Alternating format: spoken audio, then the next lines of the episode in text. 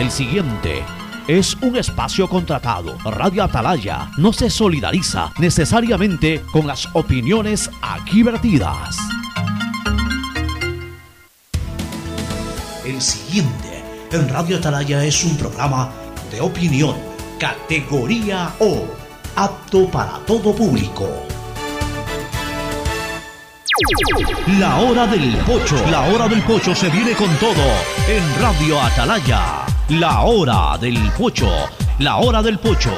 Alfonso el Pocho Car y su equipo traen para ustedes la opinión política, la opinión deportiva, más premios, sorpresas, regalos para sus oyentes. La hora del pocho, aquí en Radio Atalaya, cada día más líderes.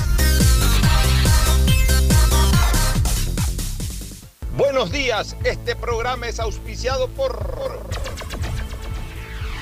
Aceites y lubricantes Gulf, el aceite de mayor tecnología en el mercado. Universidad Católica Santiago de Guayaquil y su plan de educación a distancia, formando siempre líderes. Claro y su nueva promoción, duplica tus gigas en la noche por 7 días. Recibe 4 gigas con el nuevo paquete prepago de 4 dólares. No lo pienses más, 7 días, 4 gigas por 4 dólares. Actívalo en mi Claro app o en Punto Claro. 1.500.000 habitantes del noreste de la ciudad se verán beneficiados con el inicio de la construcción de planta de tratamiento de aguas residuales Los Merinos con lo cual se continúa trabajando en el mejoramiento de las condiciones ambientales y ecológicas del río Guayas y el estero salado. Municipalidad de Guayaquil y Lemapac trabajan juntos por una nueva ciudad. Banco Guayaquil, hoy el mejor lugar para trabajar en Ecuador y el tercer mejor lugar para trabajar en Latinoamérica. Banco Guayaquil, primero tú. Con móvil postpago CNT tienes redes sociales, música, videollamadas y herramientas de Google Libres para hacer todo lo que quieras. ¿Puedo crearle perfiles en todas las redes sociales a mi gata? ¡Puedes! ¿Puedo usar Google Maps mientras escucho Spotify sin parar? ¡Sí! ¡Puedes! Con móvil postpago CNT de 33 GB por solo 21,90 al mes, no pares de compartir. Con más beneficios, puedes con todo. Cámbiate a CNT.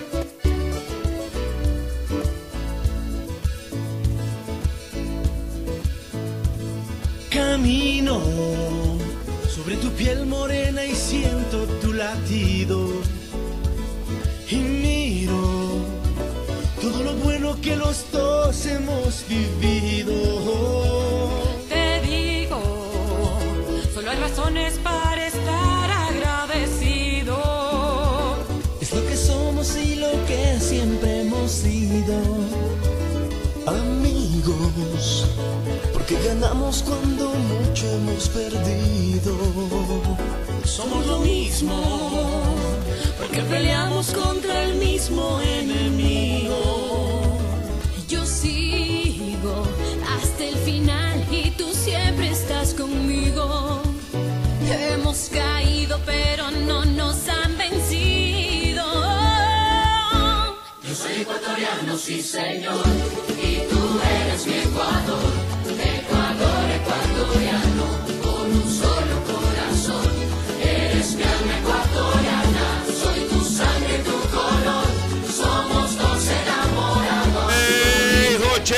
sistema de emisoras Atalaya en su año 77. Atalaya, Guayaquil y el Ecuador. Una sola cosa son, por eso llegamos a la razón y al corazón de la población, cada día más líderes. Una potencia en radio y un hombre que ha hecho historia, pero que todos los días hace presente y proyecta futuro en el Dial de los Ecuatorianos. Este es su programa matinal. La hora del pocho de este 5 de octubre del 2021. Aquí estamos en eh, el sistema de emisoras Atalaya, cada día más líder, como dije, una potencia en radio y un hombre que ha hecho historia, porque todos los días hace presente y proyecta futuro en el Dial de los Ecuatorianos, con nuestros contertulios, Fernando Mundo Flores, Marín Ferfloma, Cristina Yasmín Harp Andrade, está en semana de mantenimiento médico Gustavo González Cabal, el cabalmente peligroso, así que eh, obviamente pues su espacio ya será cubierto desde la próxima semana por él mismo. Esta semana descansa y se cuida. El saludo ahora sí de nuestros contertulios, Fernando Edmundo Flores Marín Ferfloma y luego Cristina Yasmín Harpandrade. Fernando, buenos días. Eh, buenos días con todo, buenos días Cristina, buenos días Pocho, que está muy elegante Cristina, como se va a subir a globos y todo, se ha puesto algo acorde a, a esas figuras de los globos y todo. Así eh, a propósito, tú acabas de decir mantenimiento médico.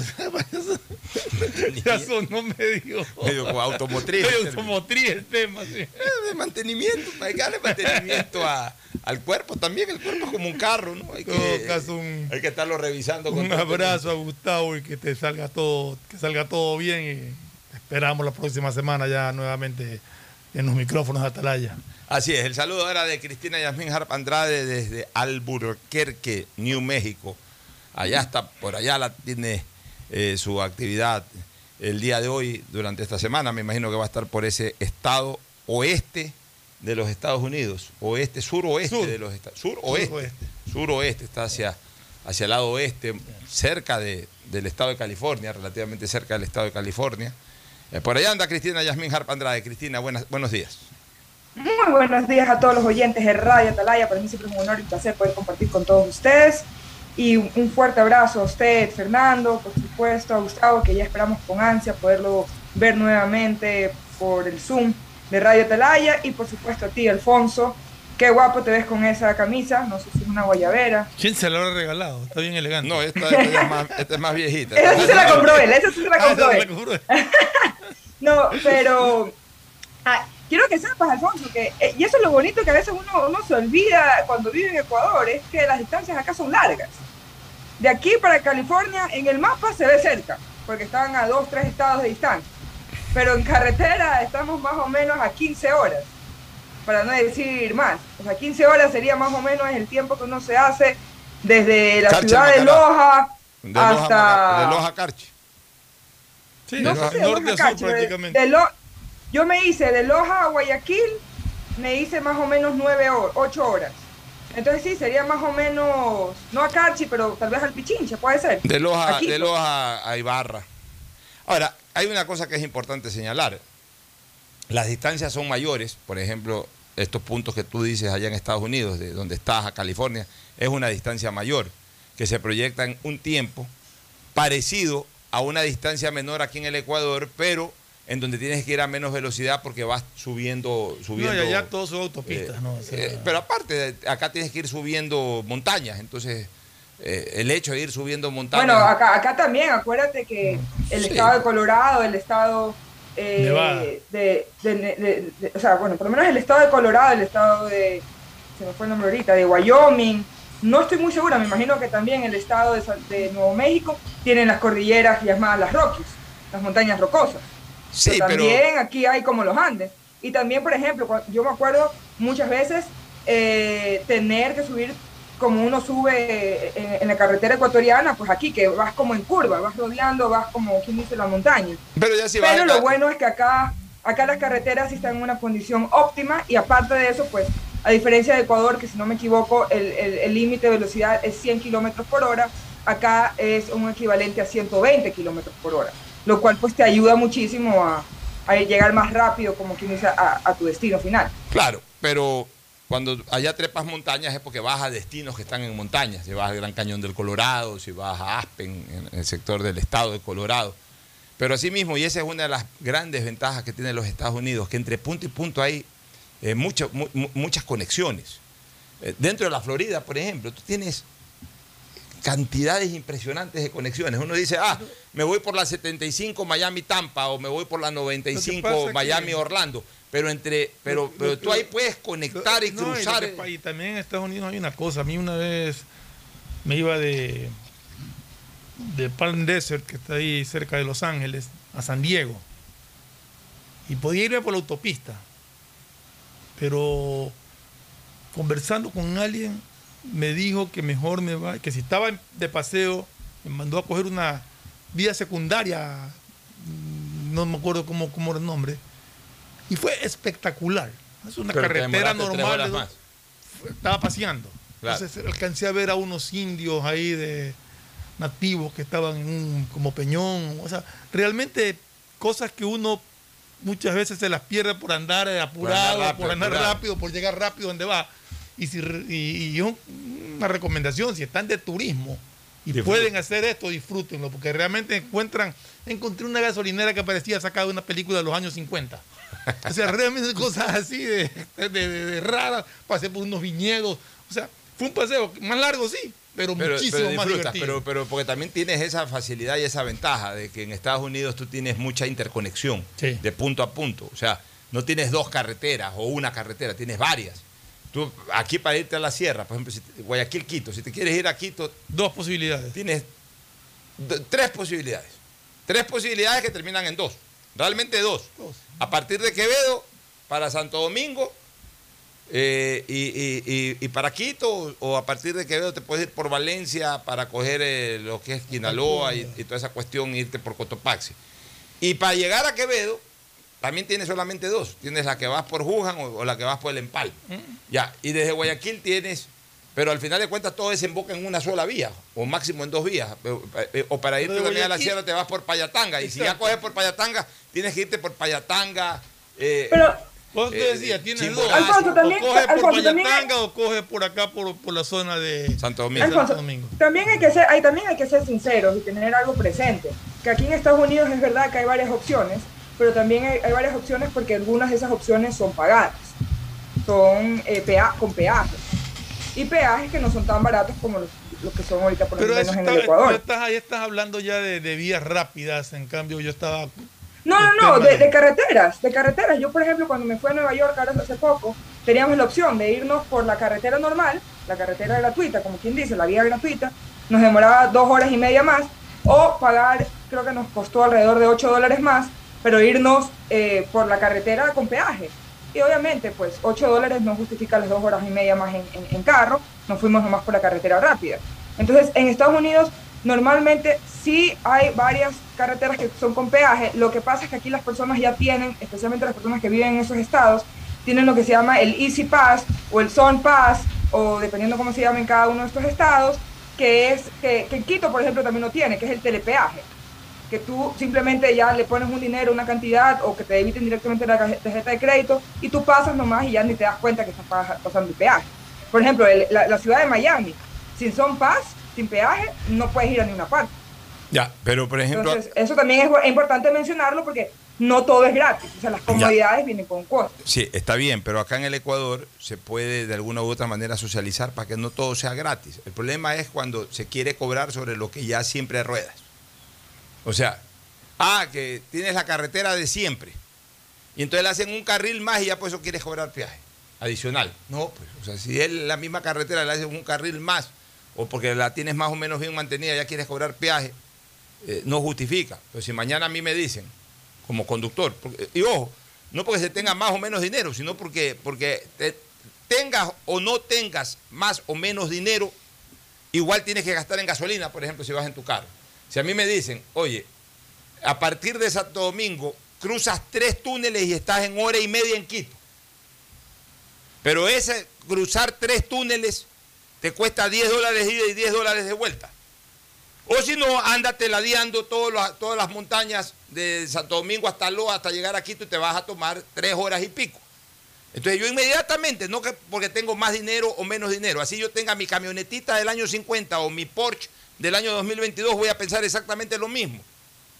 Si me voy a tomar hora y media cruzando tres túneles, me voy a ahorrar en gasolina lo que voy a pagar por el peaje, pero además voy a llegar una, hora y media más rápido y, o, voy a ahorrarme dos horas de viaje y, sobre todo me voy a maltratar menos. Entonces pago los 10 dólares, porque igual lo voy a pagar en gasolina en el otro lado. O sea, la gente también tiene que ser reflexiva, sino que aquí todo queremos gratis, eh, absolutamente gratis. Hay cosas que no son absolutamente gratis. Pero hay que mostrar las dos alternativas, como, en Estados Unidos. O sea, ándate por aquí, que es totalmente gratis, o te cuesta 50 centavos el peaje, y te tomas cuatro horas y tienes que trepar para un tramo que bien lo puedes hacer en hora y media, te vas a tomar cuatro horas y tienes que trepar eh, cinco o seis montañas, darle la vuelta completa cinco o seis montañas. Ok. Y te ahorras 10 dólares. Hágate por tres túneles que se han construido ahora y, te ahorras dos horas y pico de viaje y llegas súper relajado. Prácticamente vas en llano todo el tiempo, sino ya al final que te pegas una última trepada a los 2.800 metros, pues te cuesta 10 dólares eso. Entonces, escoges. El problema es cuando sobre lo mismo que hay te quieren cobrar peaje por arreglarte un poquito la carretera. Ahí es cuando la gente reacciona. Pero sabes que, Alfonso, yo te voy a decir algo.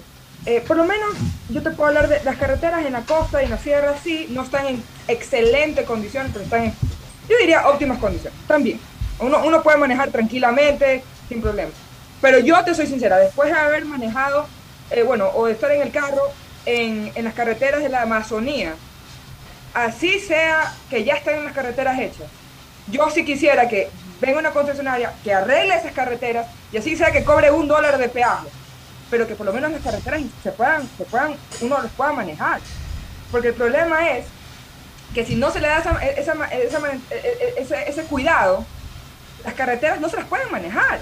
O sea, yo acabo de compartir un video en YouTube y lo voy a compartir eh, próxim- próximamente en Twitter, no lo hice porque se había caído ayer pues todas las, casi todas las redes sociales, eh, un video en, en el que cuento justamente mi eh, travesía desde Macas hasta Zamora y donde enseño cómo se ven las carreteras. Porque la mayoría de ese video, más allá de enseñar las bellezas que me encontré en el camino, fue justamente resaltar lo terrible que están esas carreteras. Eh, y, al final llego hasta, creo que llegué hasta llorar cuando ya llegué, porque, y, y lo, y lo puse en el video justamente para que se vea crudo, para que se vea la realidad de, lo, que, lo que uno puede sufrir al momento de manejar esas carreteras, es eh, puro hueco, puro hueco y puro piedra. Parece que, que eso fuera una calle hecha a mano. O sea, como quien dice, pongámosle unas cuantas arenitas y cuantas rocas para hacerlo semiplan. Entonces, cuando las carreteras existen, pero están en ese, en ese estado, tal vez sí sea mejor, así sea pagar 50 centavos, un dólar, 25 centavos, lo que sea que, necesite hacer, pero que se mantenga.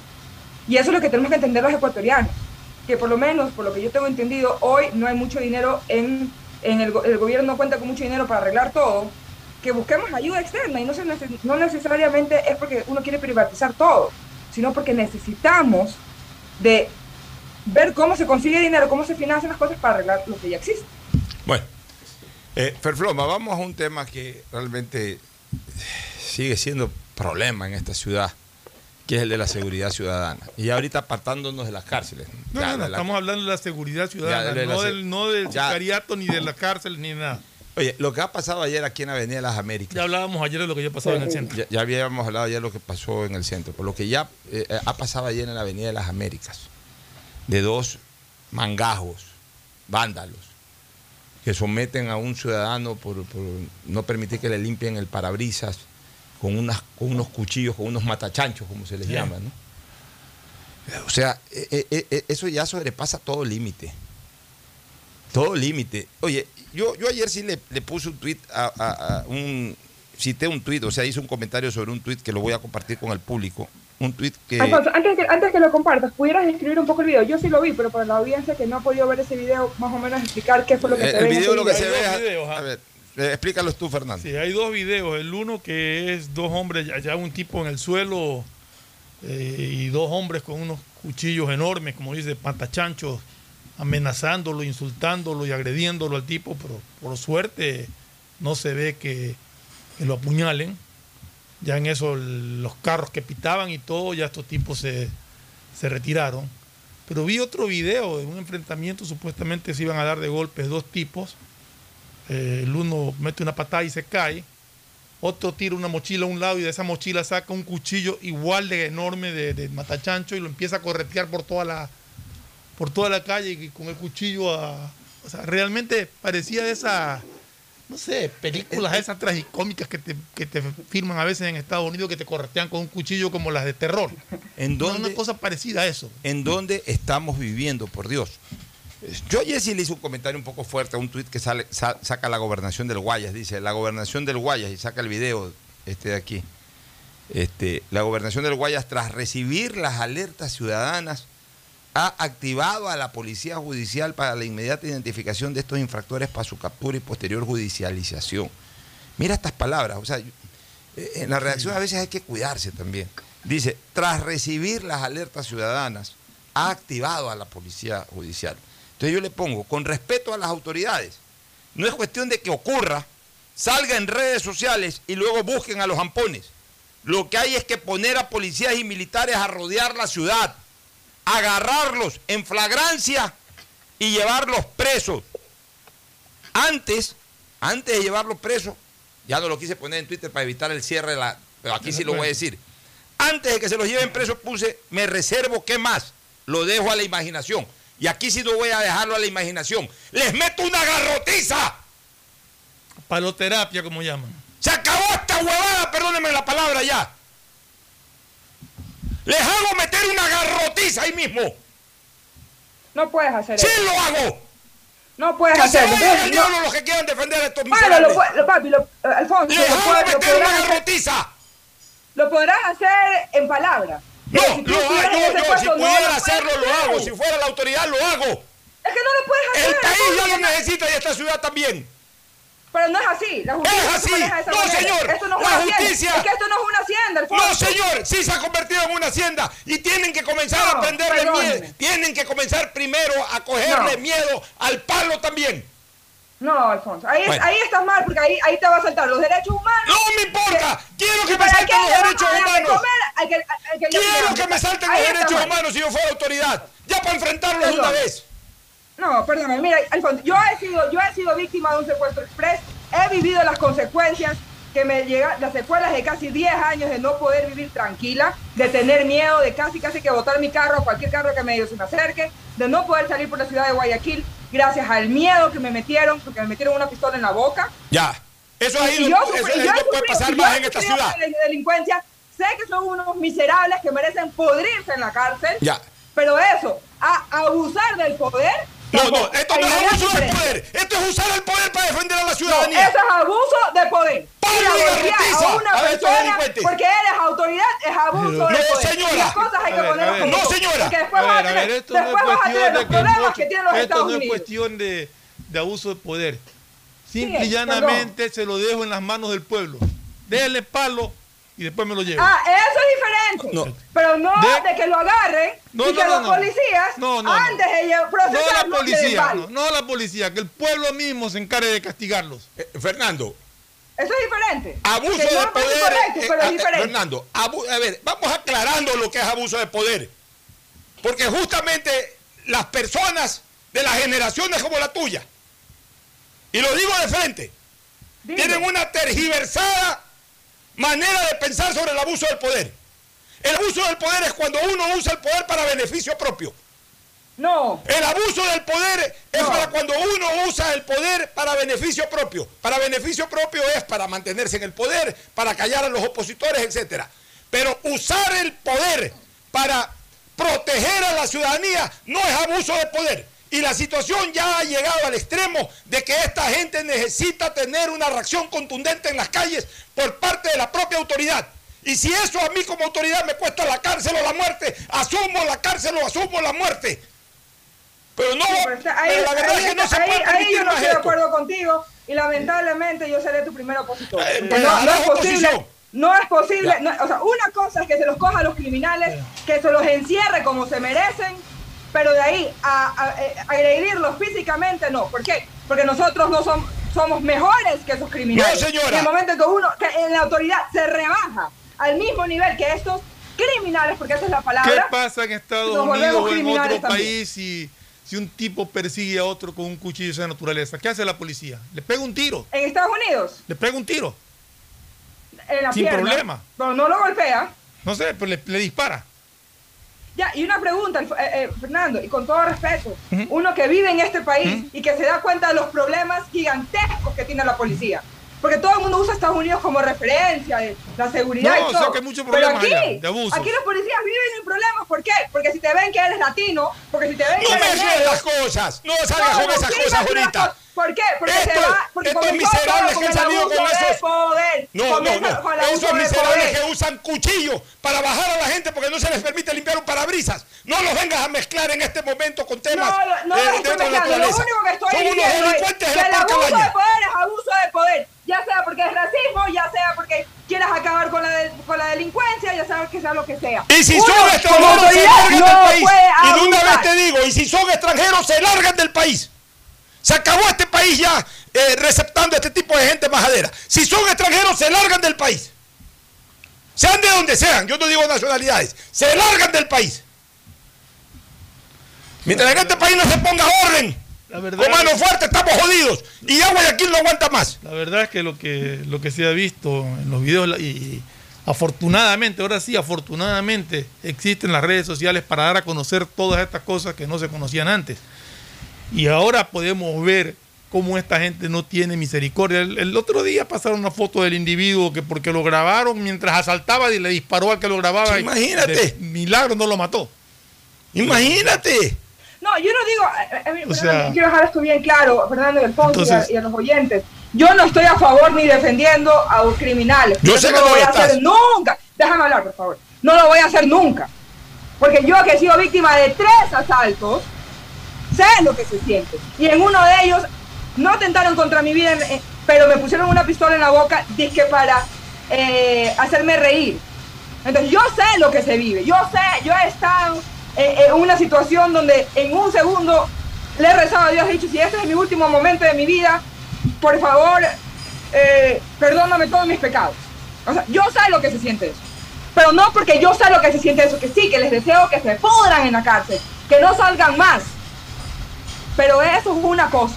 Y otra cosa es de que porque yo considere de que son delincuentes, que lo son, vaya a permitir que la policía o los militares abusen, y lo vuelvo a usar, abusen de, de su poder y los golpeen antes de procesar. Si en las cárceles les pegan, les golpean, los violan. No, en las, cárceles, en las cárceles van, se unen a un bando, salen rápido y vuelven a hacer lo mismo, que agarren Ah, entonces, el problema, Ya, entonces el problema ya, aquí no que- es, aquí es no es necesario que ya, que, se los, a- que, que se los el problema es, es- reformar las leyes aquí para que es no salgan necesario- y reformar las cárceles para que sean lugares de centros de rehabilitación, que hoy son universidades para más criminales. Ya, aquí es necesario volver a un régimen de mano dura, durísima, en toda la extensión de la palabra. Así está la situación en Guayaquil y en el Ecuador, pero especialmente en Guayaquil. Ya esto no se aguanta más. El pobre ciudadano está totalmente desprotegido. Y aquí la única manera de frenar esto es con una mano dura rígida. Primero con la policía rodeando, rodeando la ciudad. Y segundo, en la medida de las posibilidades, vuelvo a repetir, permitiéndosele a la policía que actúe con el máximo rigor. Y si yo fuera autoridad, no le estoy diciendo ahorita que lo hagan, pues si yo fuera autoridad, yo sí ordenaría de que también les den un escarmiento, como le dieron, como le dieron al delincuente maldito ese de Quevedo, cuando el policía descubrió que estaban asaltando a su mujer y le metió dos cascarazos en la cara bien dada. Bueno, eso y mucho más están mereciendo ya estos delincuentes. Pero aquí el tema es que nosotros eh, vemos siempre la- las famosas requisas de la policía. Sin embargo, tú encuentras en muchísimas esquinas de, sobre todo por la Avenida de las Américas y por el sector del terminal terrestre y todo eso, muchísimas esquinas, montón de, de gente paradas en los semáforos que limpian vidrios, etcétera, etcétera, que se quieren ganar la vida, algunos honradamente. Pero hay muchos que están con mochilas. ¿Qué le cuesta a la policía caer? A ver un momentito, requisa. No le, faltando, no le está faltando el respeto a nadie ni atentando contra los derechos de nadie. Simplemente requisa. En esas mochilas tienen los cuchillos y tienen todas esas armas. Esa gente que es delincuente. Ahí también puede haber un limpiacarro eh, honesto y honrado que se quiere ganar su, su- y tiene el derecho de ganarse Oye, su, para- su pa- dinero. Pero sí tienen que hacer requisas a toda esa gente que anda con, con mochilas y con todo ese tipo de cosas por precaución. Ya, por eso yo digo. excelente idea, ya, por eso yo digo que ese- esos operativos de parar carros, y paran carros, y paran carros, y paran carros, en vez de estar custodiando la ciudad. Por eso que detesto esos operativos que paran carros. Los detesto con el alma, con la vida y con el corazón. Pues no sirven para maldita sea la Francia. La vez pasada casi me bajo. No lo expliqué aquí, lo dije en otro lado, lo voy a decir acá, hace, hace unos ocho días, nueve días. Un domingo, yo venía por San Borondón, en San Borondón, mejor dicho. Venía como por, por la vía esta del Village, de las terrazas por ahí. Y veo adelante dos policías parando eh, y tenían un carro parado. Cuando yo, pa- yo paso de largo, pero de curiosidad me, me- fijé a ver quién era que estaba en ese, par- en ese carro. Una señora de aproximadamente unos 70 años. Oye, me paré. Sino que por suerte ya, le- por suerte ya la aflojaron, como quien dice, la dejaron seguir. Pero me paré, yo ya les iba a decir qué les pasa, pues. Vienen a parar un carro una señora de 70 años, vayan a, a los sitios en donde verdaderamente están los delincuentes, pues. Mira, yo he puesto hoy, hoy día otro Twitter sobre este tema. En momentos de inseguridad ciudadana de máxima alerta, debe decidirse ya. Pero ya, Fernando, ya, por favor. Uno, suspensión desordenada de limpiavidrios y personas pidiendo colaboración hasta censarlos y uniformarlos.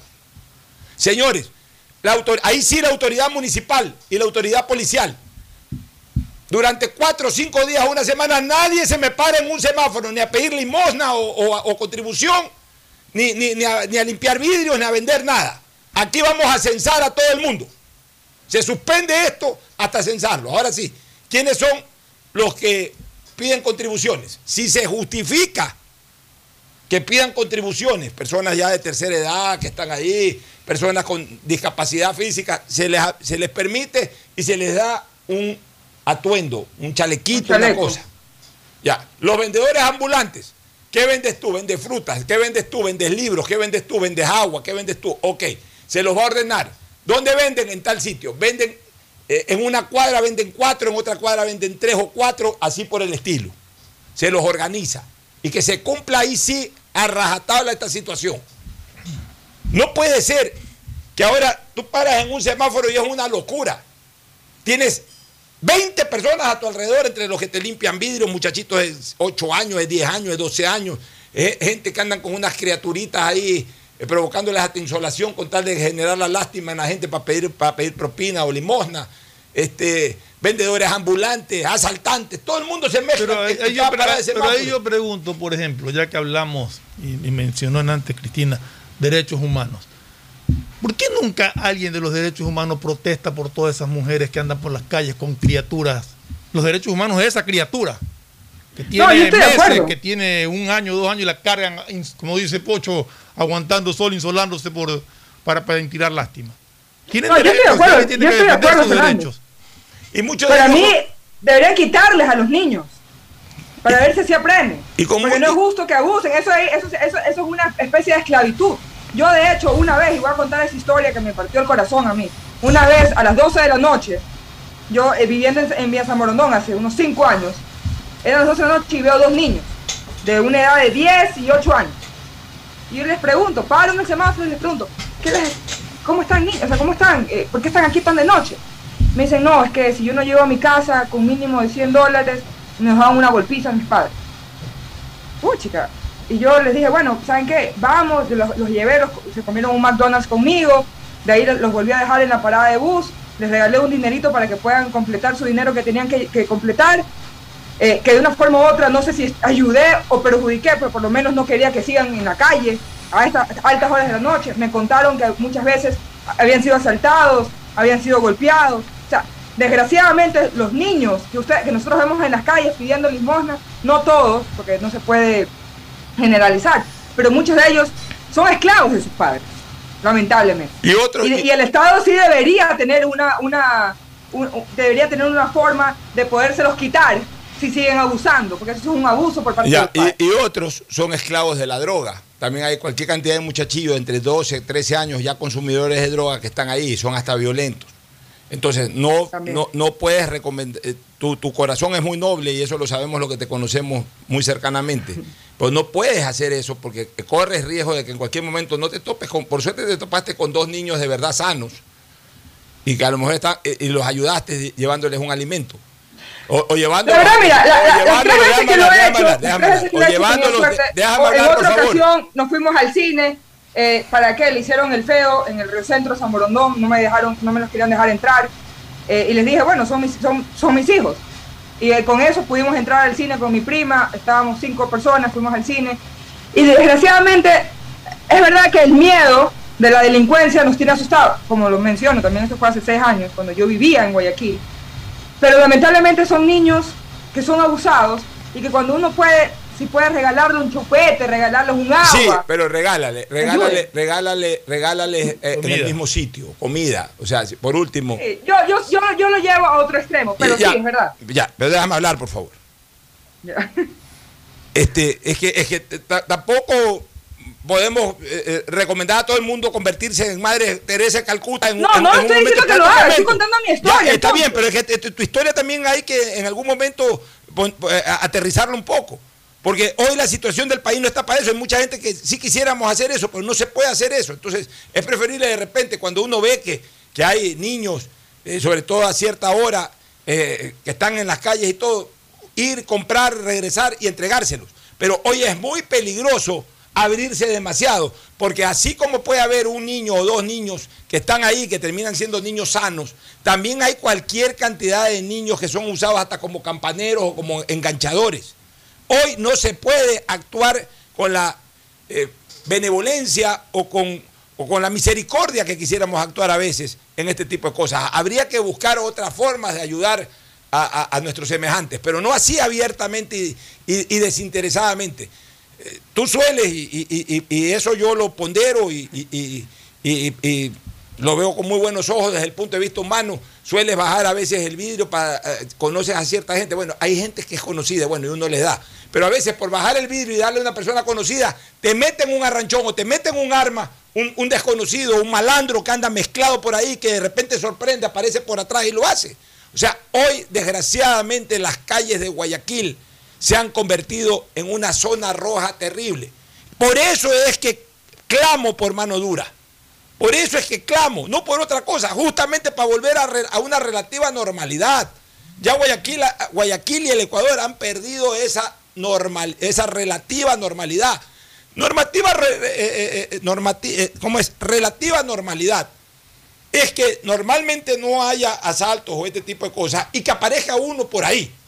Eso no se puede impedir ni aquí, ni en Nueva York, ni en Miami, ni en Alaska. Siempre habrá un delincuente. Pero el problema es que en este momento estamos infestados por la delincuencia. Y desgraciadamente nuestra fuerza pública no si- sitúa la ciudad. Tiene que sitiarla. Tenemos, eh, de- debemos estar en estado de guerra contra la delincuencia. Y no se siente un estado de guerra contra la delincuencia. Aquí con Fernando Flores, ¿cuántos años no venimos hablando de este tema de los semáforos? De- eh, hemos dado mil y un recomendaciones.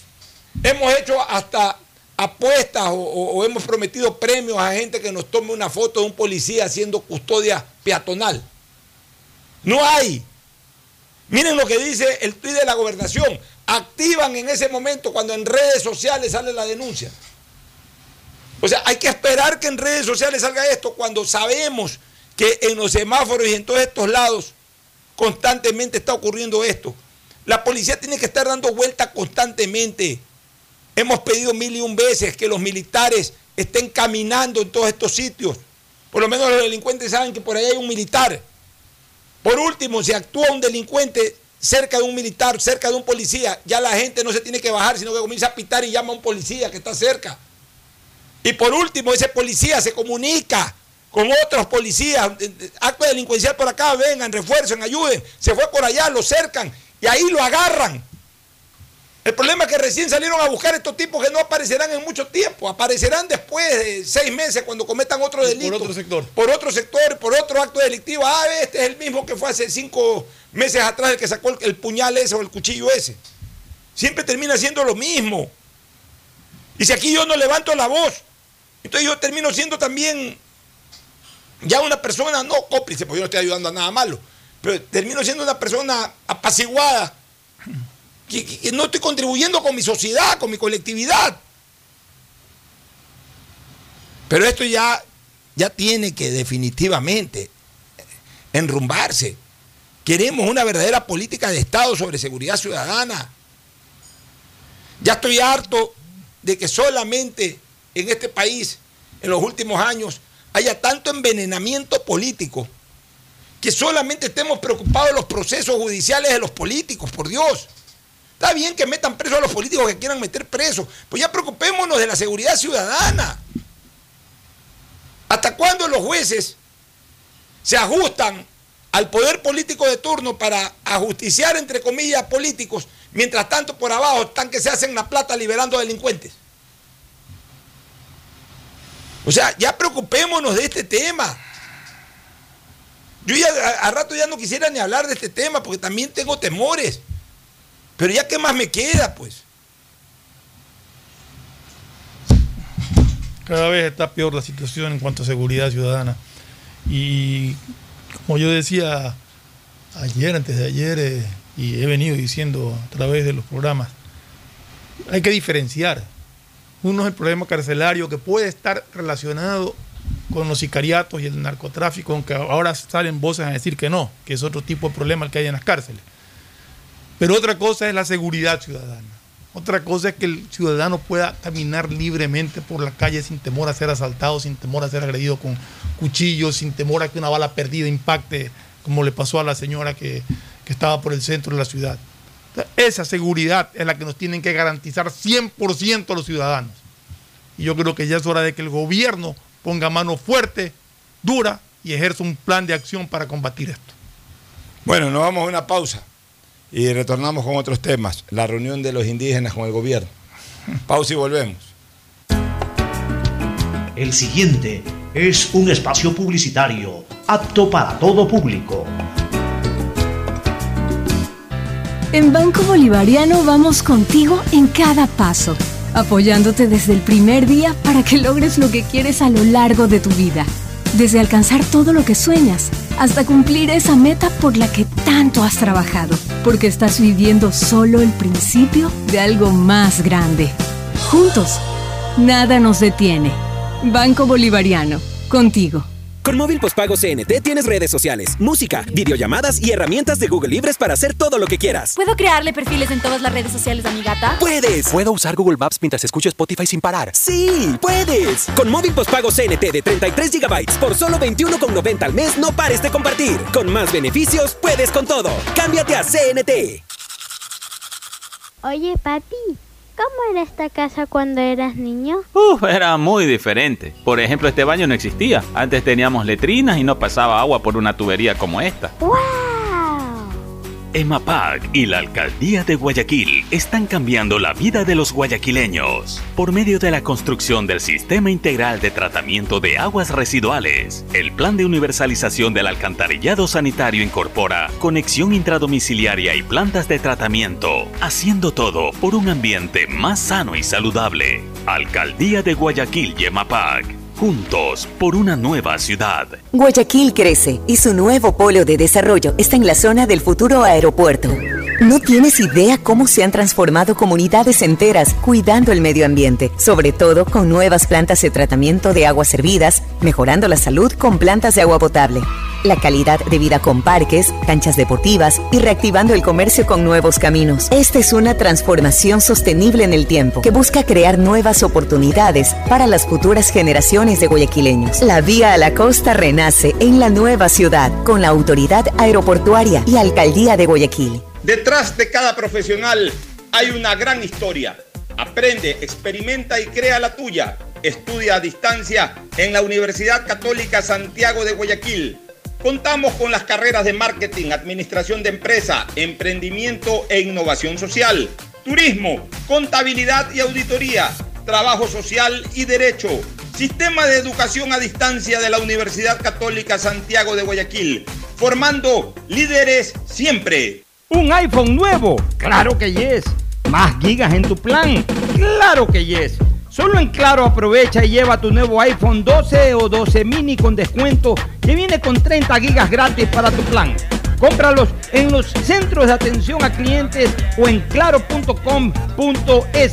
Con Claro, tú puedes más. Revisa más información, condiciones y vigencia de la promoción en claro.com.es. Solo CNT te da 3x1 todos los días. Sí, todos los días. Recarga desde 3 dólares y triplica tus ganas de compartir. Más información en cnt.com.es.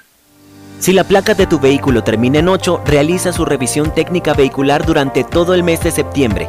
Paga la matrícula. Separa un turno en los horarios de lunes a viernes de 7 a 19 horas en el Centro de Matriculación Norte y de 7 a 17 horas en el Centro de Matriculación Vía Daule. Los sábados de 7 horas a 13 horas en ambos centros y realiza tu revisión técnica vehicular. No lo olvides, todas las placas terminadas en 8 realizan la revisión en septiembre. Hazlo con tiempo y cumple. Para mayor información, visita nuestras redes sociales o infórmate a través de nuestros canales oficiales. ATM y la Alcaldía de Guayaquil trabajan por ti. Mira, mami, me quedó limpiecito el plato. Te quedó impecable, mi amor. Pero no desperdices agua. Cierra la llave, por favor. Bueno, mami. Mira que antes no teníamos agua en las llaves, mucho menos cañerías. Si queríamos agua, teníamos que comprar el tanquero, pero no era potable. Por eso hay que cuidarla. La alcaldía de Guayaquil y EMAPAC están transformando nuestra ciudad. Estamos construyendo obras hidrosanitarias para el progreso y bienestar de los habitantes. Hoy avanzamos al cumplimiento del objetivo de desarrollo sobre la expansión y acceso al agua potable y alcantarillado. Alcaldía de Guayaquil y EMAPAC. Juntos por una nueva ciudad. Tu chip CNT es el único que te da 2x1 en tus recargas por un año para hacer todo lo que quieras. ¿Puedo hacer más retos en TikTok? Puedes. ¿Puedo convertirme en youtuber? ¡Puedes! ¿Puedo contarte toda mi vida por historias de Instagram? ¡Sí! ¡Puedes! Compra tu chip CNT por solo 5,60 y no pares de compartir. Con 2x1 en todas tus recargas por un año, puedes con todo. ¡Cámbiate a CNT! En Banco Guayaquil, para ser el banco en el que estás primero tú, debíamos empezar primero por nosotros, nuestro equipo, cuidando, respetando y valorando el talento de todas y todos. Y gracias a ellos, hoy somos el mejor lugar para trabajar en Ecuador y el tercer mejor lugar para trabajar en Latinoamérica. Banco Guayaquil, primero tú. Hay sonidos que es mejor nunca tener que escuchar. Porque cada motor es diferente. Desde hace 104 años, Lubricantes Gulf mantiene la más alta tecnología y calidad en línea de aceites para motores a diésel y gasolina. Está hecho con una fórmula especial para dar excelente protección a todo tipo de motores, evitando el desgaste prematuro de pistones, anillos y árbol de levas, ayudando a mantener limpio el motor y libre de depósitos que se forman por las altas o bajas temperaturas. Dele a su motor lo que se merece. Lubricantes Gulf, la más alta tecnología en lubricación. 104 años preservando la vida de su motor. Lubricantes Gulf. Gulf es más lubricante.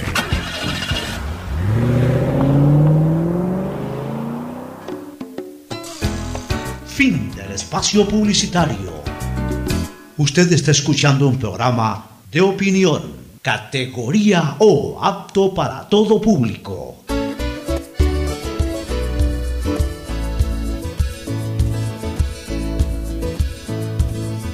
Camino. Retornamos aquí con Cristina Yasmin Harp y con Fernando Flores Marín. Eh, antes de cambiar de tema, Samantha Mora, la conocida Periodista. eh, periodista, locutora de Coavisa, dice, atención, en la vía perimetral a la altura de la entrada de la 8, Ujú. popular entrada a ese sector, noroeste de Guayaquil, correcto, noroeste, dos hombres me acaban de señalar las llantas del carro como si estuvieran ponchadas. La arroba Policía Ecuador advierte que esta es una modalidad para robar, tengan cuidado. Ya, pues si ya se sabe, pues, eh, eh, mira, eh, contesta un señor Juan Díaz. Ese es viejo. Pero, claro, contesta un señor Juan Díaz. Esa es zona y es costumbre de ese par. Ya, si es costumbre de ese par, la policía que no advierta que, que es esa modalidad, vaya y los agarre. Estén ahí presentes o, o pongan policías encubiertos, o sea, policías que, siendo policías en funciones, pero que no estén en traje de policía, sino que estén ahí como peatones comunes y corrientes. Se produce un hecho de eso, ahí mismo se los agarra, a ver. Seguramente tienen antecedentes incluso para la cárcel. Y que estén, que esté clara las personas que conducen vehículos, que se va a topar con eso. A mí ya me ha pasado de, eh, de que voy rodando alguna vez por la Universidad Laica, por ejemplo. Me señalaba un tipo lo que pasaba, me hacía así, señalándome la llanta y todo. Lo miré y seguí. Y unos 30 metros más adelante, 50 metros más, estaba otro parado y también me hacía lo mismo, como para forzarme a, parar. Y pues, lógicamente no me detuve. Y no tenía nada, simple y llanamente estaban buscando que me detenga para asaltar. Además, uno. No hagan caso y preferible, si es que está un poquito baja la llanta, llegar a un sitio, Así una es. gasolinera, ponerle aire, pero no parar a donde ellos les indican. O prestar atención a la indicación, nada más prestar atención para ver si que verdaderamente se siente que la llanta está disminuida en su, en su peso o está ponchada y, y- y no entregar herramientas ahí. Hasta en eso han cambiado. Yo recuerdo que, ¿te, te- te acuerdas? Tú, tú sí lo conocías, lo conoces a, a Eduardo Medina. Claro. Eduardo Medina Cargo, Claro. que trabajó Pajarito. en- Pajarito, el hermano Raúl. Un día me contaba que lo- le, robaron la cadena, pero, pero era hasta otra manera, no, no, no eran con armas ni nada, sino que ahí por el, por el cine Quito en esa época, ahora creo que es Radio Morena ahí, Claro. estaban en una luz roja, entonces un tipo le hace, está, está dañada la llanta. Entonces baja el vidrio. ¿Qué pasa? No, la llanta la tiene baja. Entonces cuando eh, Eduardo saca la cadena, le arrancha la cadena y se le lleva la cadena. Pero eran tan hábiles para arranchar la cadena. Claro. Ni se dio cuenta, sino que ¡trac! se le fue, se le llevó la cadena. Pues no le sacó cuchillo, nada. O sea, le- se, le llevó, se le llevó la cadena pura zapada, como se dice. Ahora no, pues. Ahora sí medio te bajas o sa- abres el vidrio, te meten el arma, te meten un cuchillo. Ahora, y ahora no te lo hacen con delicadeza, con, esa, con ese arte, entre comillas, de, de- quitarte una laja. Ahora te lo hacen violentamente, te lo hacen con agresividad, te lo hacen amenazando tu vida, poniendo en riesgo tu vida.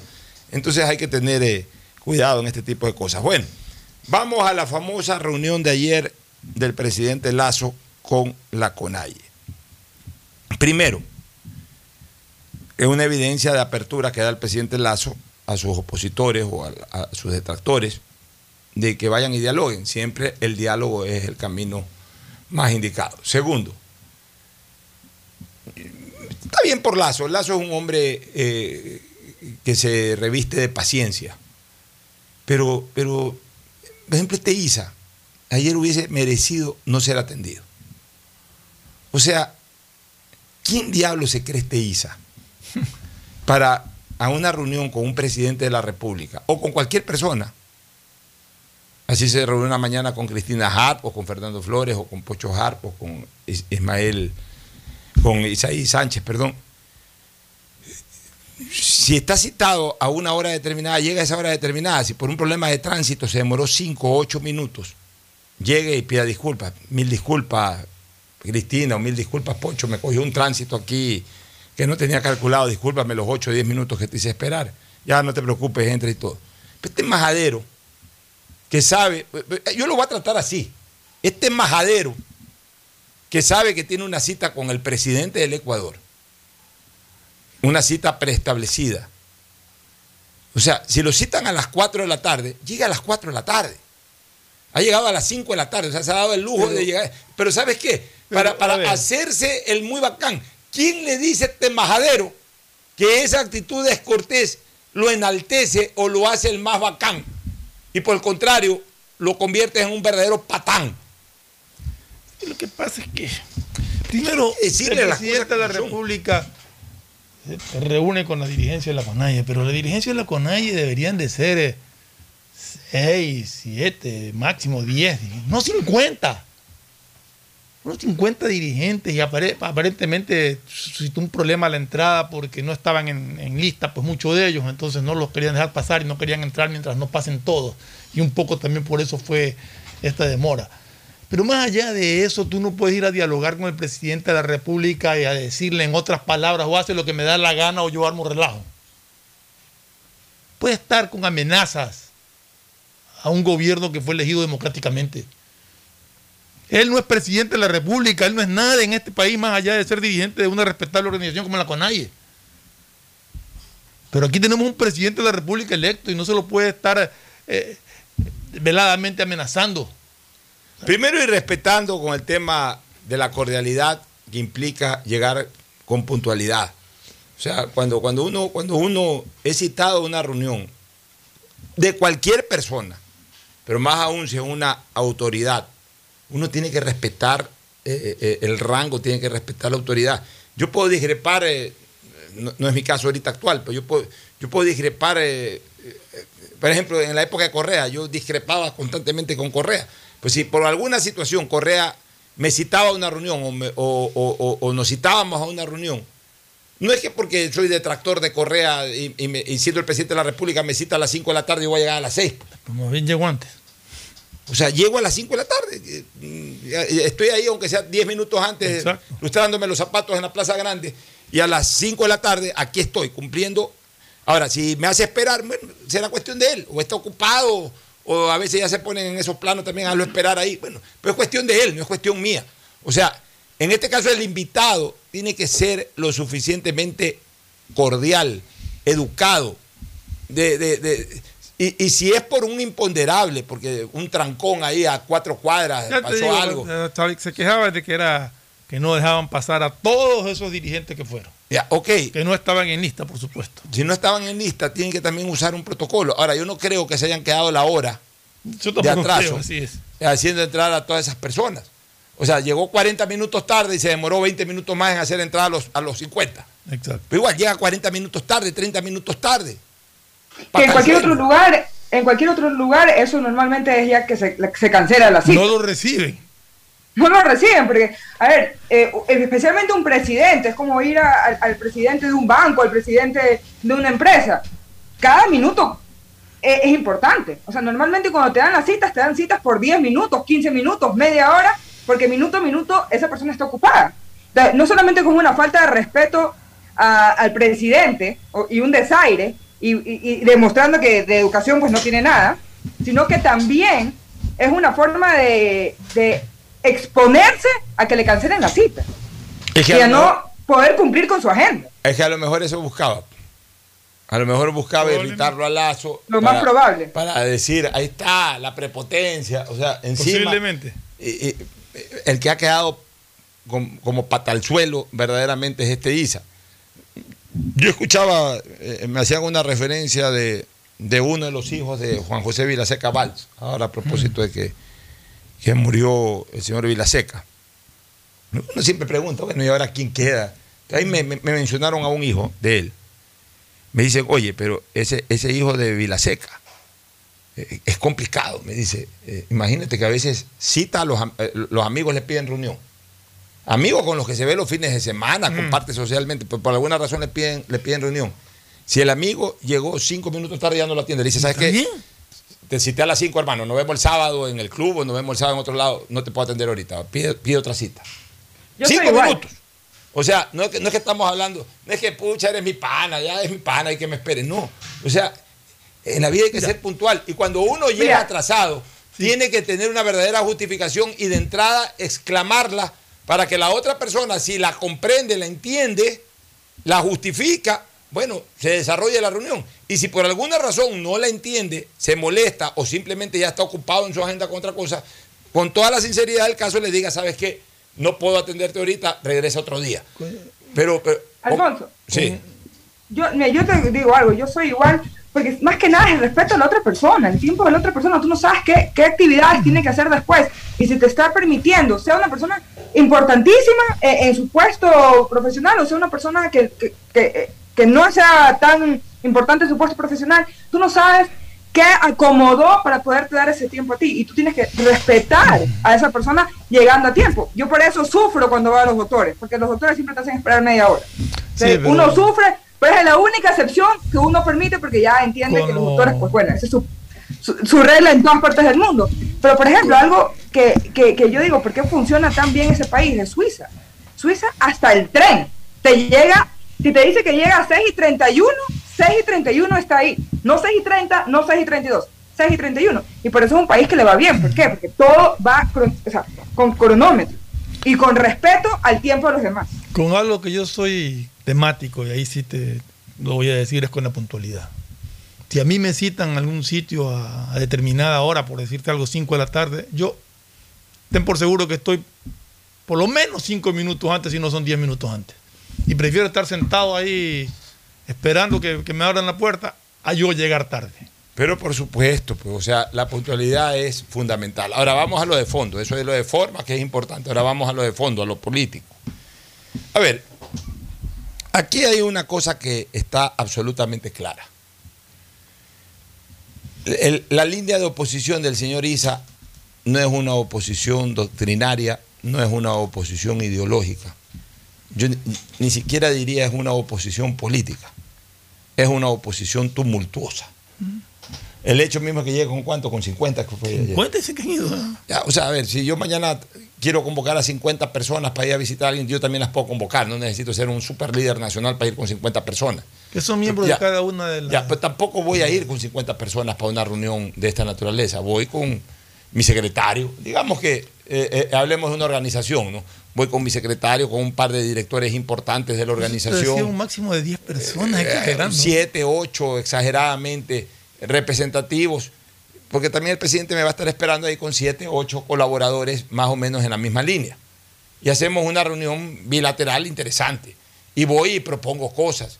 Y voy, a ver, presidente, esta es tu- su posición. Mire, la posición nuestra es esta. Yo creo que hay que llegar a un punto intermedio, explique bien. O sea, eh, manejo, manejo un criterio opositor, pero eh, con, ánimo de que lo que estoy proponiendo se, eh, eh, se encuentre una solución o se encuentre un punto intermedio. Pero es obvio y es eh, absolutamente claro de que a Isa eso no le interesa. Y, y el y al gobierno, mira lo que voy a decir, y al gobierno ya debe de, ya, ya, ya cumplió Guillermo Lazo recibiéndolo. Ya cumplió Guillermo Lazo más allá, más allá de lo que pudo haber cumplido aguantándole tolerantemente la malcriadez a este mangajo de que llegue 30 min- un- una hora tarde. Ya cumplió Guillermo Lazo. Ya Guillermo Lazo y el gobierno tienen que saber que ese es un opositor tumultuoso. Es decir, ese está pendiente desde cualquier cosa, en, cualquier momento, a armar tumultos. Ya. Él no es un opositor político. Opositor político hoy se declaró así Nebot. Ese es un opositor político. Opositor político es el frente político de la Asamblea, los Pachacutes. eh, eh, opositor político es el mismo correísmo. Pero finalmente están haciendo oposición política. Ya. Este señor es un opositor tumultuoso. Es de una facción de Pachacute o del indigenado que anda en el plano de hacer relajo, de andar amenazando que sale a la calle, amenazar con salir a la calle. Ahí lo que tiene que hacer el presidente con, esta gente es, ¿sabes qué? Ese es tumultuoso, el día que quiera hacer tumulto, se le responderá como se responde a los tumultuosos. Armar un frente de acción ahí para frentear y para frenar a los tumultuosos. Y ya más bien, ocupar su tiempo el presidente de la República en, obviamente, atender los asuntos políticos que le generan oposición política. Por ejemplo, el tema del proyecto de ley. Eh, ¿Qué se va a hacer con ese proyecto de ley? Si se lo va a devolver nuevamente a la Asamblea, si no se lo va a devolver, si se lo va a, a poner en vigencia a través de un decreto, un decreto ley llamado eh, por Ministerio de la Ley, o que entre, como se llama, por Ministerio de la Ley, a través de un decreto ley. ¿Qué se va a hacer en ese sentido? Si se va a llamar a consulta popular o no. De repente sí tener mm, acercamientos más estrechos, así como ayer se acercó o permitió el acercamiento con, con este mangajo. Más bien ver cómo de alguna u otra manera tiene acercamientos con verdaderos políticos que hoy puedan hacer un frente de oposición, ya sea a través de operadores políticos primero y luego al final él, recibiéndolos, reuniéndose, etcétera. Pero este aquí, este aquí es un tumultuoso. Pero, Pocho, el presidente Lazo ha sido desde el comienzo, y no una, sino en reiteradas ocasiones, muy claro en decir que el decreto de eliminar el subsidio de los combustibles no se va a cambiar. eso se va a dar. Y, siguen con eso y ahora dicen los de la CONAIE que el diálogo no fue fructífero porque no se aceptó la, con, la congelación de, de la eliminación del subsidio de combustible. Eso ya lo sabían, lo sabían desde el comienzo. No van con otras soluciones, van con exigencias de cosas que estaban muy claras para después decir que no fueron escuchados. O sea, realmente eh, no los entiendo, porque no es una vez que ha dicho el presidente Lazo que se eliminan los subsidios. Lo ha dicho en reiteradas ocasiones, pero es la principal exigencia que llevan a un diálogo. Fernando, y aparte, una cosa es ser escuchado y otra cosa es que te hagan caso a todo lo que tú requieres. Porque una cosa es que uno lo escuche y uno diga, bueno, veo tu punto de vista, pero según mis, eh, según mis números, según lo que tengo acá, según los informes que han hecho mis ministros, mi, equipo de trabajo, pues no puedo acceder a lo que me estás pidiendo, por más que te estoy escuchando, por más que estoy viendo donde tú vengas, simplemente no me da las matemáticas, no me da la fórmula para poder hacerte caso o, o darte eh, lo que me estás pidiendo. O sea, tenemos que también tener claro que una cosa es que se nos escuche y otra cosa es que, se, que hagan tal cual lo que uno quiera. Y, y, y cuando uno va con exigencia, no van para que uno lo escuche, sino simplemente para que hagan lo que uno quiere. Y para eso, pues que se meta, que se meta él en una campaña política para que sea presidente de la República, que no creo que tenga los votos, y ahí podrá él tomar las decisiones que él quiera. Ahorita él puede ofrecer y si se puede y el presidente lo ve correcto, pues se los acepta. Y si no, por lo menos los escuchó. Escuchar es darle el espacio para que esa persona o ese grupo pueda poner, compartir sus ideas, presentarlas y ya. Y yo creo que con eso el presidente está cumpliendo. Así es, ahí sí estoy totalmente de acuerdo contigo, Cristina. Este, de ahí eh, sigue en ascuas este tema de, de- del- el proyecto Creando Oportunidades. Creando oportunidades. Eh, el, el gobierno todavía no, no se manifiesta qué va a hacer sobre ese tema. Siguen las discusiones. Yo insisto en lo que he dicho Ayer anteriormente. estaba escuchando a, ¿A quién a escuchamos? un asambleísta, no me recuerdo el nombre. Eh, me parece que era de, de el señor. ¿Qué decía el señor de Pachacuti? Decía que lo que tiene que hacer el, el presidente es dividir el proyecto y enviar dos proyectos, o sea, por la unidad de materia que él habla, enviar dos proyectos, uno laboral y otro en el tema ya económico tributario. Lo Yo, yo, una pregunta. para que tú veas que. Pero me, me gustó porque, más allá de que uno pueda estar o no de acuerdo con lo que él le me gustó la forma en que lo habló. Claro. Pero nosotros también podemos tener reflexiones de esa naturaleza. ¿En qué sentido? A ver, ¿cómo el presidente puede enviar una... Para que tú veas lo que... y para que la gente entienda lo que es la unidad de materia. El presidente necesita desenfrenar en este momento, porque está frenada, eh, eh, desenfrenar el desarrollo económico del Ecuador. El desarrollo económico está frenado en este momento. Tiene que desenfrenarlo. Tiene que quitarle ese freno de mano que desgraciadamente existe en este instante. Y una de las cosas que va a permitir aquello es justamente reformas a, a- a las normas laborales. Ya. Si el presidente hace lo que recomienda el señor, o como solicitan los señores de, de- de la Asamblea Nacional, los que han devuelto este proyecto de ley, ¿cómo puede presentar como económico urgente un proyecto únicamente determinado en materia laboral? No se lo pueden reconocer como económico urgente. Claro. Sí, o sea, económico urgente es cuando va dentro de un paquete económico, dentro de, un- de una propuesta económica. Eh, si no es un simple, un simple proyecto laboral, como cualquiera, es un proyecto ordinario. Entonces, por eso el presidente lo presenta, porque, porque todo va concatenado, todo va encadenado, todo va engra- engranado, hay un engranaje ahí eh, de diferentes áreas que confluyen en una unidad de materia, que es la materia económica. Eh, ya, pero por último, ya ahorita no se puede discutir eso. Yo lo único que, lo único que le he preguntado a todo el mundo, o por lo menos a las personas que, que- que están de acuerdo con la posición del CAL, es que me demuestren en dónde, en qué parte de la Constitución se puede devolver un proyecto. No, eso está- es que eso está claro. Eso es clarísimo, Pocho. O sea, eso no. Salvo por ahí uno que otro, pero he Es que a- estado a mí me preocupa que- leyendo y he estado revisando y leyendo a gente muy entendida en esto y, y no hay, no hay por dónde No el CAL hay, pueda devolver. No hay, no hay. devolver un proyecto. No hay una devolución. No hay una devolución. Definitivamente no hay una devolución.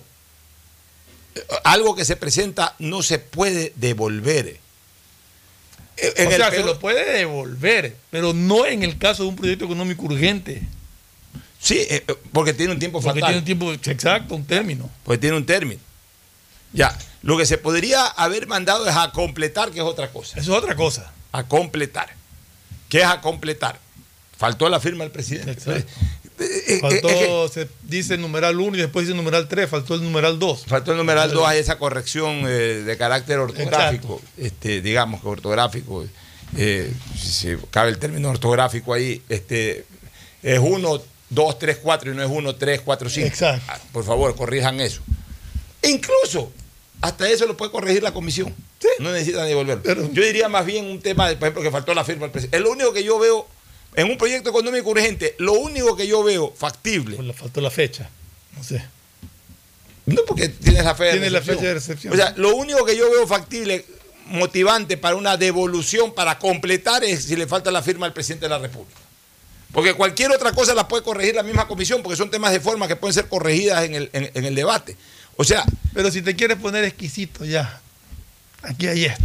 Ya, por eso. Pero lo que no puede bajo ningún concepto generar devolución es por la interpretación, porque la interpretación de cualquier cosa no le corresponde, no le corresponde al CAL, sino que le corresponde al Pleno, porque ya es un acto legislativo. O sea, el considerar inconstitucional un proyecto es un acto legislativo.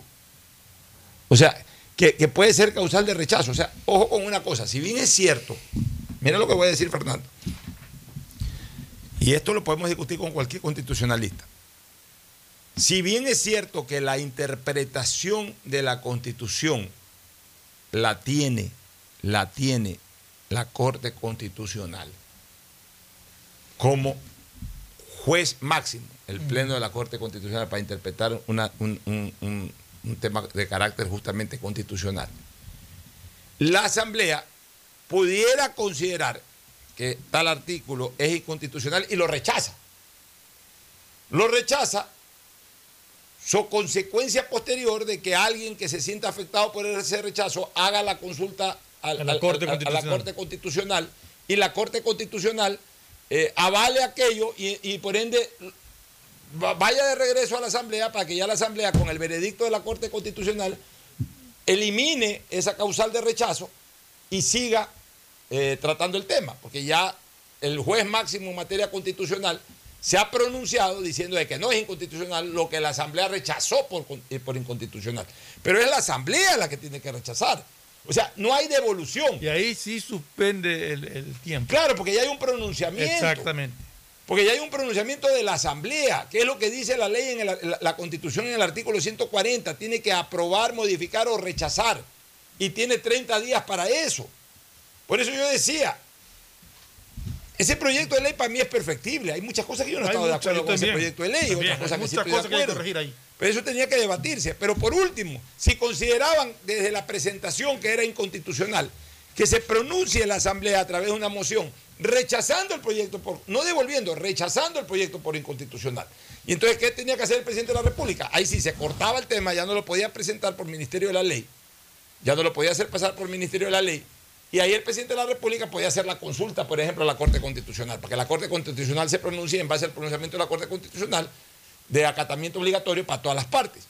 Pero no existe la devolución. ¿En qué parte de la Constitución se habla de que un proyecto económico urgente pueda ser devuelto para ser corregido, dividido, seccionado? No existe eso.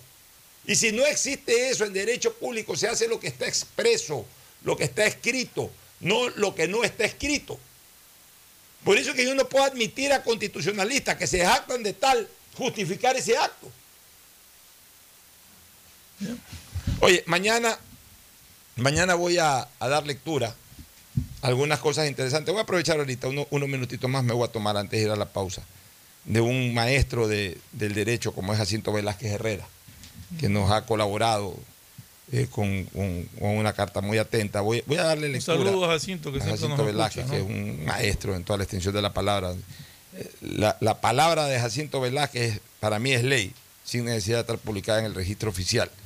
Entonces, Jacinto nos envía algunas cosas que sí quisiera eh, tomar en consideración de manera inmediata. Este, estoy entrando justamente al, al- correo de él. Dice, la constitución del 46, artículo 80, establece que los decretos leyes de emergencia que el presidente de la República emite en materia económica deben conllevar el informe, obviamente, previo del Consejo Nacional de Economía. Si esto hubiese sido negativo, el jefe del Ejecutivo informará al Congreso. Por supuesto, ya convertido en ley, el decreto está sujeto a lo que el Parlamento lo reforme o lo derogue. Está hablando un poco de antecedentes históricos. En las constituciones posteriores, o a lo mejor en alguna que existió, desapareció esta facultad presidencial. Tengamos presente que la constitución del 46, que empezó a regir el 1 de enero del 47, tuvo validez ininterrumpida hasta el 11 de julio del 63, en que las Fuerzas Armadas destituyeron a Carlos Julio Arosemena Monroy.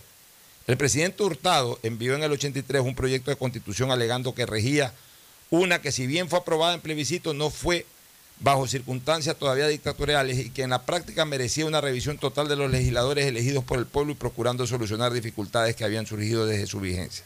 El Congreso designó una comisión especial que de modo inmerecido la presidió él, para mí muy merecidamente, y le integraron Gil Barragán Romero, un gran maestro y una de las pocas máximas autoridades en la materia. Gente de brillo como Camilo Gallego, Rodrigo Suárez, Arturo Córdoba y el profesor Cleómedes Pollague. Desde luego, se debía analizar el proyecto Hurtado y el que la propia comisión concibiera, que reflejara el sentir no solo del Congreso, sino de las instituciones públicas y privadas, sobre todo las que llevaban adelante tareas en áreas específicas como educación y así por el estilo.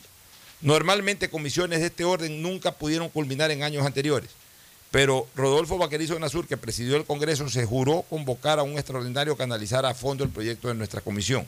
Laboramos con total denuedo y en la mañana recibíamos a delegados de los partidos políticos, instituciones de todo orden, quienes iban al Parlamento a efectuar planteamientos concretos. Cada tarde se sesionaba entre las 5 y 10 de la noche. Se terminaba con éxito y se convocó al Congreso Extraordinario. Me tocó presidir el 80% de las sesiones porque Rodolfo al comenzar la jornada diaria manifestaba que el que debía presidir era yo como titular de la comisión y que él prefería ocupar su escaño legislativo para en calidad de diputado intervenir en las discusiones. Ahora sí, con cierta vanidad te cuento que tuve mucha suerte a tal punto que el comercio de Quito en una primera página manifestó que llevábamos adelante la tarea con acierto. La verdad es que todo el Parlamento puso empeño especial y yo lo que ponía era organización severa para seguir adelante y no empantanarnos y era muy estricto el conceder la palabra y cortarla si el tiempo había transcurrido. Finalmente, con muy pocas enmiendas, se aprobó la nueva constitución. El presidente Hurtado había consignado y el ministro Galo García Feró lo sostuvo ante la comisión que era indispensable en beneficio del país que volvieran los decretos leyes de emergencia.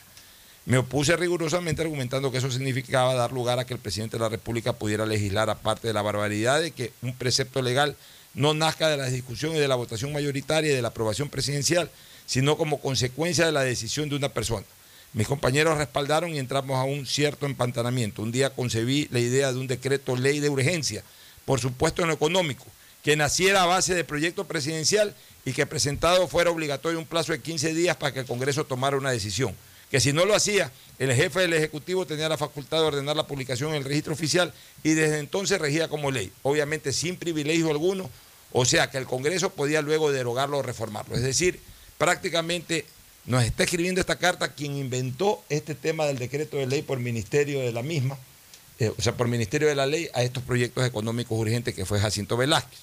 En este, en este punto es indispensable hablar de la ratius legis. El presidente Hurtado argumentaba con razón que la experiencia en nuestro propio Congreso mostraba sin ninguna duda que su presidente ponía, podía y lo hacía, no ponerlo en el orden del día, o mejor dicho, llevarlo a la comisión respectiva. En la práctica se moría en un cajón del escritorio del titular parlamentario. El problema era grave, ya que la situación emergente motivaba que el presidente de la República tuviera la necesidad de una legislación que requería para afrontarla. No obstante, su idea eh, carecía en las redes políticas o caía en las redes políticas con la veleidad de los momentos respectivos, con lo cual el presidente de la República no podía en la práctica afrontar con éxito la situación grave. Cierto que así ocurría en esos años y que Bucarán, o sea, Asad Bucarán, no llevaba la discusión del Pleno de los proyectos de Rol 2, su enemigo mortal entonces. Raúl Vaca, mejor dicho, la izquierda democrática, pensaba que no debía discutirse alguna idea de Hurtado, sea por lo político u opinión partidista, y así el presidente debía cumplir deberes sin tener los derechos correlativos.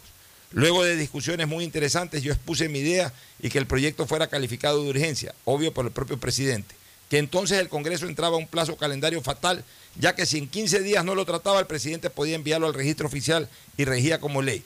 Es lógico que lo que se aseguraba era la discusión del Congreso que indudablemente podía negarlo. La ventaja inmediata radicaba en que jamás se pudiera dejar de tratarlo al instante mismo que llegara al Parlamento, de suerte que así se destruía por completo la intervención de la política o la mala voluntad del titular del Congreso, o las dos cosas. Debo reconocer que Galo García colaboró en primera línea puliendo las ideas. Osvaldo Hurtado también estuvo conforme. Luego Febres Cordero envió 15 proyectos, lo que originó una discusión histórica. Después se reformó y se aumentó el plazo a 30 días, pero no cambió la esencia. He querido hacerte una historia de esta institución especial, única y muy ecuatoriana. Ojalá que en otros países nos hayan imitado. Eh, como, parte fundamental de esta carta de Jacinto Velázquez, cómo nació este tema de la ley económica urgente y del tiempo fatal que fue precisamente ideado por el propio Jacinto, mi querido Ferfloma. Sí, bueno, Jacinto Velázquez es un, un maestro, y como tú dices, pues Jacinto es una persona que, que de leyes no creo que nadie lo pueda cuestionar ni discutir, ¿no? Un, verdadero personaje de la jurisprudencia ecuatoriana. Cristina, ya para el cierre, ¿qué, tienes hoy en tus redes sociales sobre temas de turismo, de Ecuador especialmente? Bueno, primero que nada, quiero mandarle un gran saludo al abogado, que de verdad es un placer siempre, ya sea escucharlo o que tú leas algo que tengan que él aportar, porque uno de verdad que aprende especialmente los que estamos aprendiendo leyes, lo vemos a él como, como lo más grande, como donde queremos llegar. Así que un fuerte abrazo y un gran saludo. Y sobre el turismo, pues eh, hoy, el día de ayer, de hecho, y quería invitarlos a todos los oyentes de Radio Talaya que si algún día tienen pensado venir a Nuevo México, al estado de Nuevo México, acá en Estados Unidos, no se pueden perder de visitar la ciudad de Santa Fe la cual, me enteré el día de ayer, es la capital más antigua de los Estados Unidos Santa y Fe. la capital con más elevación. Santa Fe figura en casi todas las películas de vaqueros. Siempre alguien pasa por Santa Exactamente. Fe. Exactamente, y eso justamente, hoy voy a poner un video en las redes sociales, en mi Twitter, eh, en mi Instagram ya está un reel en donde hice una, un breve resumen de lo que fue mi visita la- el día de ayer, la tarde de ayer por Santa Fe. Lo más bonito de Santa Fe es que en el centro, y casi toda la ciudad, pero más que nada en el centro está concentrada la arquitectura que se llama Neo Pueblo, que es una ar- arquitectura eh, típica de lo que uno ve en las, novi- en la- en las películas del, del oeste, Sí, ¿no? de los vaqueros y todo, Sí. que es una mezcla entre, eh, de- bueno, de, mejor dicho, la, la arquitectura está inspirada en lo que es eh, los, nati- los nativos americanos y los que eran las misiones españolas.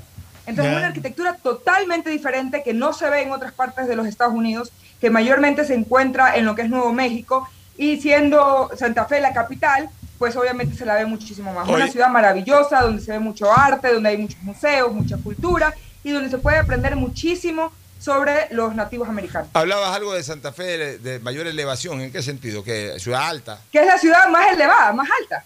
Yo, yo la verdad no lo sabía, yo pensaba que era Denver, Denver ya está a una, se llama la ciudad de una milla de altura, pero al parecer Santa Fe es, es mucho más elevada.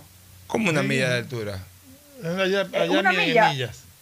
No en Claro. metros. Aquí decimos Acuérdate que aquí no, se, aquí de no se usa altitud. kilómetros, sino que se usa milla. Entonces, eh, Denver, de- te voy a buscar Nosotros aquí exactamente. decimos está a 3.000 metros de altura. Un kilómetro, está, son- dicen, un kilómetro son mil metros. Una Claro, mira, Denver está a 1700 metros. 5.280 feet. Por Pies. eso que se, eh, pies. Divide para Por eso tres que se eso, llama eh, una milla, Eh, mil- 1400 que metros. sería o menos. 1.673 metros de altura. Ya, Denver. ¿Y esta ciudad de Santa Fe? Y Santa Fe, ya te lo estoy buscando ahorita. Santa Fe está a 7.199 Pies. que, pies, que serían 2.194 metros de altura. Ambato. Más o menos Ambato, dos mil y pico de metros. Y es la más alta de todo el país. Yo hubiera pensado que era, que era Denver, la verdad, pero no, ha sido Santa Fe, la más alta la, de todo la- Estados Unidos. la pregunta. Ya, porque ya está millón, Agustín sí, Guevara, sí, ya la pregunta del millón. ¿Ya te subiste al globo o no? No, pero lo más probable es que lo haga mañana o el día siguiente. Bueno, ahí nos informa. Ahí les voy a mandar videos. Perfecto, nos vamos a una pausa. Gracias, Cristina. Ya viene Agustín Filomentor Guevara Morillo con esa voz inconfundible e incomparable al segmento deportivo. Volvemos. Auspician este programa. Aceites y lubricantes Gulf, el aceite de mayor tecnología en el mercado. Acaricia el motor de tu vehículo para que funcione como un verdadero Fórmula 1 con aceites y lubricantes Gulf. ¿Quieres estudiar, tener flexibilidad horaria y escoger tu futuro? En la Universidad Católica Santiago de Guayaquil trabajamos para el progreso en educación, ofreciendo cada día la mejor calidad y para ello estamos a un clic de distancia. Escoge la carrera de tu vocación. Puede ser marketing, administración de empresas, emprendimiento e innovación social, turismo, contabilidad y auditoría, trabajo social y también derecho. Consulta en nuestra página web mayor información y esquemas de admisión. Universidad Católica Santiago de Guayaquil, formando siempre líderes. Solo en Claro se duplican tus gigas en la noche por 7 días. Recibes 4 gigas con el nuevo paquete prepago de 4 dólares. No lo pienses más. 7 días, 4 gigas por 4 dólares. Actívalo en mi Claro APP o en un punto claro. La Municipalidad de Guayaquil y EMAPAC trabajan juntos por una nueva ciudad. Recuerda nuestros canales de atención, hasta donde puedes acudir para solicitar la atención de novedades en los servicios de agua, saneamiento y facturación.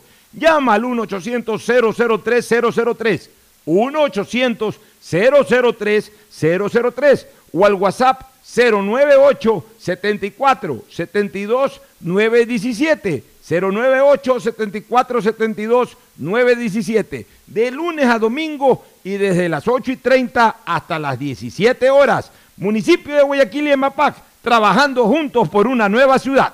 Para ser el banco en el que estás primero tú, debíamos empezar por nosotros, nuestro equipo. Gracias a ellos, hoy somos el mejor lugar para trabajar en Ecuador y el tercer mejor lugar para trabajar en Latinoamérica. Banco Guayaquil, primero tú. Estamos en la hora del pocho.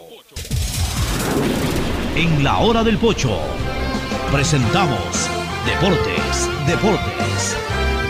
Deportivo, listo para hablar solamente de eliminatorias hoy, porque llegó ya está aquí presente la voz inconfundible e incomparable de Agustín Filomentor Guevara Morillo, Muchas que gracias, está Pochito. con mucha sintonía, especialmente en Estados Unidos, muy atentos, Cristian, Chichito y Tino escuchando. Claro, sí, sigue muy de cerca en la aventura, igualmente pues en Starling en sector de Virginia. Pero sí sintonizan a veces por ahí. Claro, te escuchan, sí, son seguidores, son fanáticos tuyos siempre. Ah, bueno, qué bueno. Y, y tendrán que venir a votar después también. No, no, que- tranquilo, no haga bulla No, de esas no, vainas. no, no Oiga, a ver, no vamos digo por hablando de fútbol, vamos sí, hablando de fútbol, vamos hablando de fútbol, Así que de eliminatoria. fútbol. Oiga, y también de pollos a la brasa Barcelona. Toda la brasa Barcelona, porque ahí está entusiasmado siempre Ángel Encalada, pues eh, brindando Hay el que, mejor hay sabor que de irle a visitar eh, por Te el está feriado. Guayaquil. Te está esperando, porque ahí va a estar pues, hasta Juan Pueblo presente y todo lo demás. Entonces, a En sus cinco locales. cinco locales, claro. Pero vamos a ver qué pasa ya con las alineaciones, la conformación. Los chicos están preparándose decididamente para ganar el partido con Bolivia. Sí, Es decir, ahí sí no hay chance de decir, con Bolivia no me vas a perder el partido hay de que, ninguna hay manera. que ver cuidado. cómo alinea. ¿Cuál sería la alineación ideal para ti en este momento? A ver, Para mí, A ver si yo compartimos. pusiera a Ortiz en el arco. no, no le pones a Domínguez. No, yo lo pongo a Ortiz. Ayer. Pues, Domínguez está sin ritmo. Me está sin ritmo y por Sí. último Ortiz vive aquí en Guayaquil, está es, acostumbrado. sí. Ah, Eso está acostumbrado a lo de menos, pero está aquí, está en Está ritmo. aquí, Está en está ritmo aquí, de está en ritmo de competencia y todo. Ya, defensas. Castillo, Torres, Torres. Hincapié y Pervis, Estupiñán. Ya, ahí- Torres jugó ah, muy bien eh, Torres, el sí. partido con la selección, hizo muy buena dupla Y con entonces Hincapié. lo dejas Arboleda y yo dejaría, yo sí, Arboleda que incluso recién se recupera de, de, de una lesión o algo. estuvo Tú lo dejas a. Arboleda, porque Arboleda también es un gran Sí, sí, pero estaba inactivo y Oye, yo creo que la, pensando- la dupla de Hincapié con. Torres en el partido pasado jugaron muy Mira, bien. mira lo que es, ¿no? lo que es el fútbol de dinámico, de variante. Eh, hace algunos años uno de nuestros problemas era el, puesto de, de zagueros centrales. Por ahí teníamos a Iván Hurtado, medio, medio salió la sombra Espinosa, que hizo un muy buen mundial y fue un buen jugador, algo Augusto Poroso. Y, y para de contar, no había, Raúl Noriega ya estaba eh, un poquito más atrás, era Raúl Igual Noriega. Olger igual era un poco más atrás, esa gente más atrás. Hablemos de los de este siglo, ¿no? porque ellos fueron más del siglo, del siglo XX, del siglo XXI, eran más o menos estos jugadores, Iván Hurtado, que era el más veterano.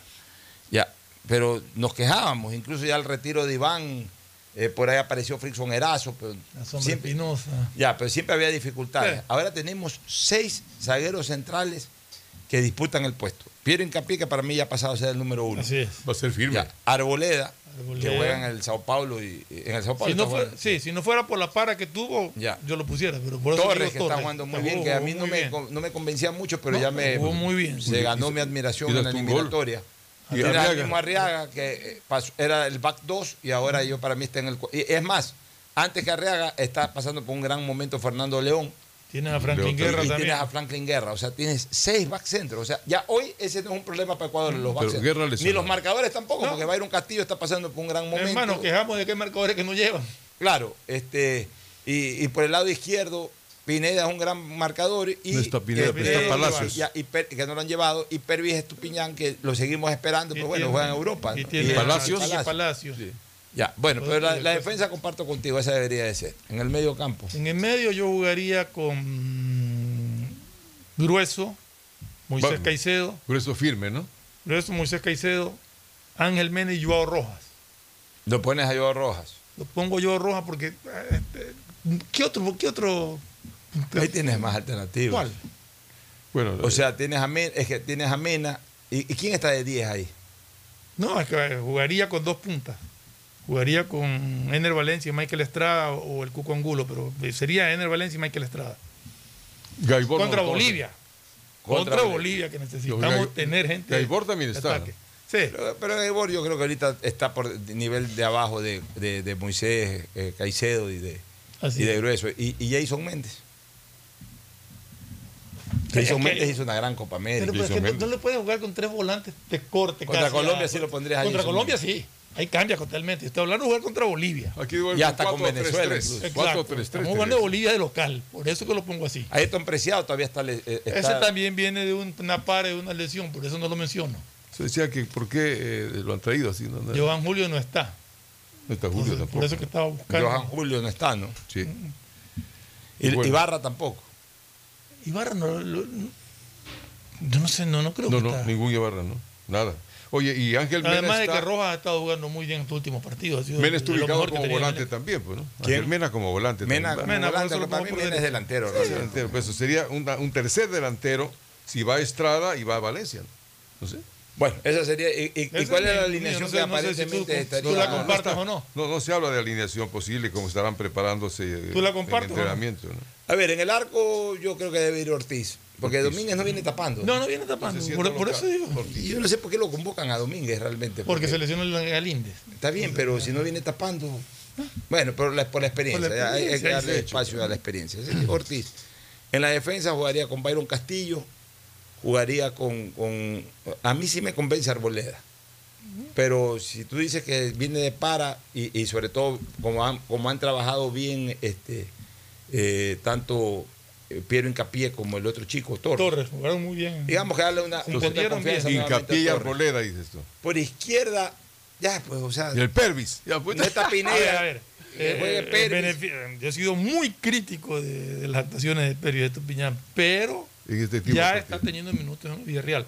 Ya jugó este jugó una contra el Manchester United en unos minutos y ya este ¿Ah, sí? fin de semana fue O sea, el hecho de que viene jugando Jugó. contra Cristiano Ronaldo y todo, o sea, ya es otra jerarquía. y este Eh, fin de eh, semana ya jugó de- nuevamente en el Villarreal. sí o sea, tiene que ir Pervis Estupiñán. Veamos un, un partido más a ver Exacto. Pervis Estupiñán. Entonces por ahí En el medio campo, yo creo que tendría que ir este Méndez. eh, a mí a mí sí me gusta Jason Méndez. podría ir Jason Méndez en lugar de Grueso. Y Caicedo. Podría ir en lugar de grueso. Jason Méndez y Caicedo me gustan más. O sea, ¿Sabes por qué lo puse Grueso? Porque cuando los vi juntos a Jason Méndez y a Caicedo, no me convencieron, como que no se complementan, como que no se entienden bien. Entonces, me da la impresión de que de su posicionamiento es, similar, entonces se chocan yo, yo, mucho. yo a Caicedo, yo a Caicedo lo pondría, yo a Caicedo lo pondría este a Moisés Caicedo. Lo pondría obviamente eh, en, en- en la posición de, de- de doble volante con Jason Méndez. A Grueso no porque, porque para este partido, porque Grueso es el típico volante tapón. Sí, Es un Y- 5. Y, y- y los otros tapan, pero salen. Y lo que necesitamos es bastante Salida, juego ofensivo. exacto. Grueso, por ejemplo, es indispensable en Colombia. sí. Y ahí los tres, incluso. Ahí sí todos. Ahí los tres. Pero De ahí, yo, de ahí yo jugaría, podría ser una opción Joao Rojas, por la profundidad que le suele dar por izquierda, o la otra alternativa es jugar, jugar con Mena por ahí, jugar con Ener Valencia por derecha y jugar con dos puntas, con Michael Estrada, que para mí tiene que ir definitivamente, y el otro, el Cuco Angulo, o el, más que el Team, el Cuco. y Sí tanto Valencia. pero yo creo que Mena cuando juega por izquierda se pierde, o sea, no se pierde, pero baja su Es rendimiento. más de derecha. Mena es, es zurdo, pero es de, de jugador de perfil cambiado. Él por derecha rinde por muchísimo derecha, más. jugar con Joao Rojas por izquierda y, y- y con doble punta, con doble punta sí seguro, con Michael Estrada y Ener Valencia. Porque lo- lo- lo- contra Colombia, por ejemplo, podrías arriesgarte a jugar con Palacios y con Estupiñán sobre la misma banda para tapar salidas, pero, pero no, no es contra Bolivia. Contra Bolivia hay que atacarlo y hay que ganar el partido. ¿Y qué hacemos con Gonzalo Plata? ¿Para el cambio o qué? Ah, no, pues tienes a plata. ¿Tienes a porque Plata? Plata es Guayaquil. No, sería ahí sí ya- ¿Quién va por izquierda? ¿Plata por izquierda? No. No, Es derecha. eh, yo, eh, por eso te digo, ahí yo jugaría. Es que, claro, Ahí la aguantas a Mena en ese caso. de plata. No, Mena no, Mena no puede salir. Yo más bien jugaría con plata y Mena. Y ven, adelante. Y adelante. Darías con los de dos lado a, a Mena. Sí, pues, eh, eh, claro, eh, Mena funciona por cualquier lado. Mena es un crack. Mena te juega. Además que Mena te juega, te juega, eh, se corre al centro, se mete al área. Mena es un crack. Y goleador. un jugador fuera Claro. Sí, pero por ahí, mí por es el mejor delantero que tiene el fútbol Ahora, ecuatoriano. lo, de- lo en los bonito últimos 10 es años. lo bonito de esto es ver que sí hay opciones. Ya hay que ver cómo lo Oye, hace, mira, cómo lo maneja. Hasta nosotros mismos a veces, no- o sea, esa es la mala costumbre que nos tiene, eh, nos tiene el, el profesor Alfaro. Esa, hay algún problema. eh, Sí. de- Si algo pasó. ya, bueno, es- ese es el problema que, que nos, nos ha mal acostumbrado el profesor Alfaro. De que siendo plata un jugador estelar, no lo trata como tal y hasta nosotros mismos a veces se nos olvida. Le pone para el cambio. O Entonces, sea, hasta nosotros mismos a veces Sí. se nos olvida. Cuando Mena-. Plata debería ser titular indiscutible. Ese para mí es el equipo. Plata, Mena y adelante la los dobles, la- que- los dos nueve. que ese sea el éxito. Ender Valencia y Michael Estrada. Estrada. Con ese equipo arranco con Bolivia a ver cómo nos va. Sí. Y cualquier cosa para el cambio. Nos vamos a una pausa y regresamos. El siguiente es un espacio publicitario apto para todo público.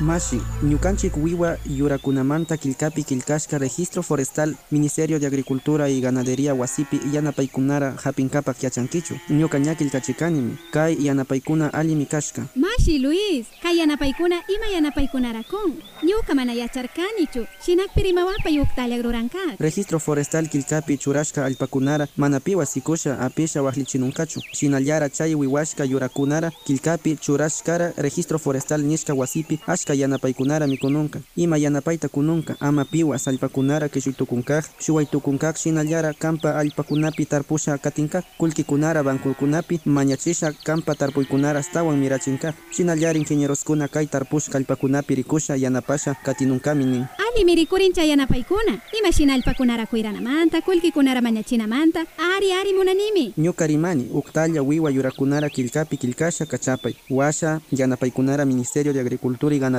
kunkami Ari mashi Luis, kunallarami kilkachisha kachasha, pagrachu kan rimashkamanda. Yura wiwakunara kilkapi kilkachinkak, registro forestal nishkaman. Uktallari, chayka Ministerio de Agricultura y Ganadería wasipimitian kan kausashka llaktay. Leiri mashkata paktachi, kairima iwankurishka, pro Amazonia, Ministerio de Agricultura y Ganadería, Shinallara Penut, Yanapaywanmi kankunaman chaskichinchi. Ima shubiweikunara charishpa, página web nishkapi ikui, www.agricultura.gov.es. En Banco Bolivariano vamos contigo en cada paso, apoyándote desde el primer día para que logres lo que quieres a lo largo de tu vida. Desde alcanzar todo lo que sueñas hasta cumplir esa meta por la que tanto has trabajado, porque estás viviendo solo el principio de algo más grande. Juntos, nada nos detiene. Banco Bolivariano, contigo. Con móvil postpago CNT tienes redes sociales, música, videollamadas y herramientas de Google Libres para hacer todo lo que quieras. ¿Puedo crearle perfiles en todas las redes sociales a mi gata? ¡Puedes! ¿Puedo usar Google Maps mientras escucho Spotify sin parar? ¡Sí! ¡Puedes! Con móvil postpago CNT de 33 GB por solo 21,90 al mes, no pares de compartir. Con más beneficios, puedes con todo. Cámbiate a CNT. Oye, papi, ¿cómo era esta casa cuando eras niño? Uf, era muy diferente. Por ejemplo, este baño no existía. Antes teníamos letrinas y no pasaba agua por una tubería como esta. ¡Wow! EMAPAC y la Alcaldía de Guayaquil están cambiando la vida de los guayaquileños por medio de la construcción del Sistema Integral de Tratamiento de Aguas Residuales. El Plan de Universalización del Alcantarillado Sanitario incorpora conexión intradomiciliaria y plantas de tratamiento, haciendo todo por un ambiente más sano y saludable. Alcaldía de Guayaquil y EMAPAC, juntos por una nueva ciudad. Detrás de cada profesional hay una gran historia. Aprende, experimenta y crea la tuya. Estudia a distancia en la Universidad Católica Santiago de Guayaquil. Contamos con las carreras de marketing, administración de empresa, emprendimiento e innovación social, turismo, contabilidad y auditoría, trabajo social y derecho. Sistema de educación a distancia de la Universidad Católica Santiago de Guayaquil, formando líderes siempre. ¿Un iPhone nuevo? Claro que yes. ¿Más gigas en tu plan? Claro que yes. Solo en Claro aprovecha y lleva tu nuevo iPhone 12 o 12 mini con descuento que viene con 30 gigas gratis para tu plan. Cómpralos en los centros de atención a clientes o en claro.com.es.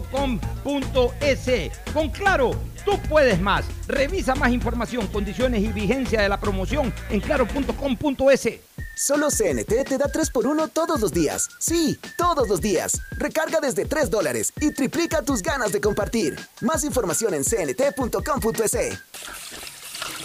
Mira, mami, me quedó limpiecito el plato. Te quedó impecable, mi amor. Pero no desperdices agua. Cierra la llave, por favor. Bueno, mami. Mira que antes no teníamos agua en las llaves, mucho menos cañerías. Si queríamos agua, teníamos que comprar el tanquero, pero no era potable. Por eso hay que cuidarla.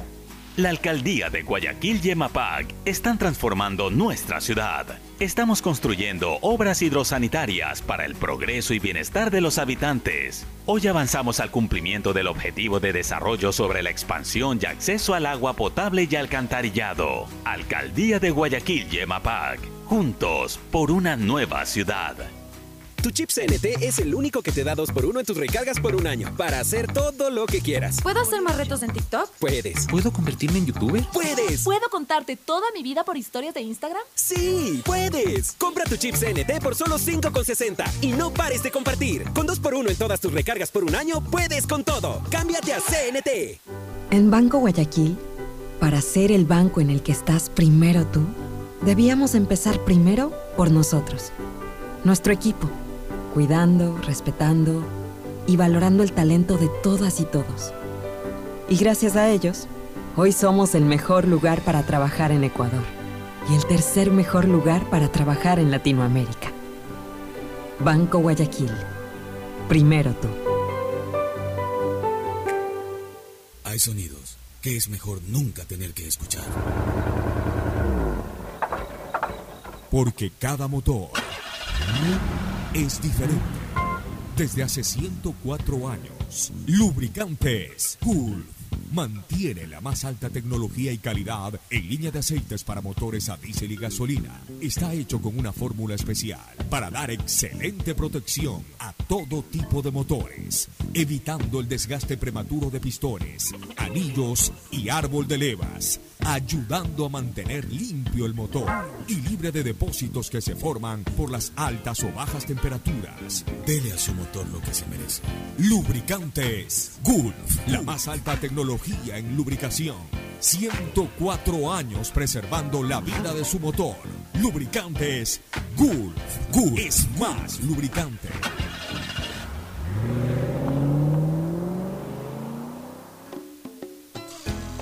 Fin del espacio publicitario.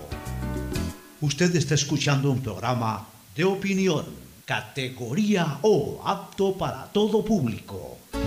Muy bien, simplemente para recordar la fecha total, la jornada de eliminatoria. Mañana estaremos haciendo análisis de qué es lo que conviene eh, para los intereses ecuatorianos. Mañana arranca todo a las 6 de la tarde, o sea, hasta las 6 no hay actividad eh, futbolística. Recién a las 6 arranca con Paraguay, Argentina en el Defensores del no Chaco. mañana, sino el jueves. Perdón, el jueves. Jueves, jueves. Jueves, sí. jueves, aclaro, jueves. Que va a ser como viernes acá. ¿eh? Sí, en el Defensores del Chaco, correcto, porque el día viernes es feriado nacional.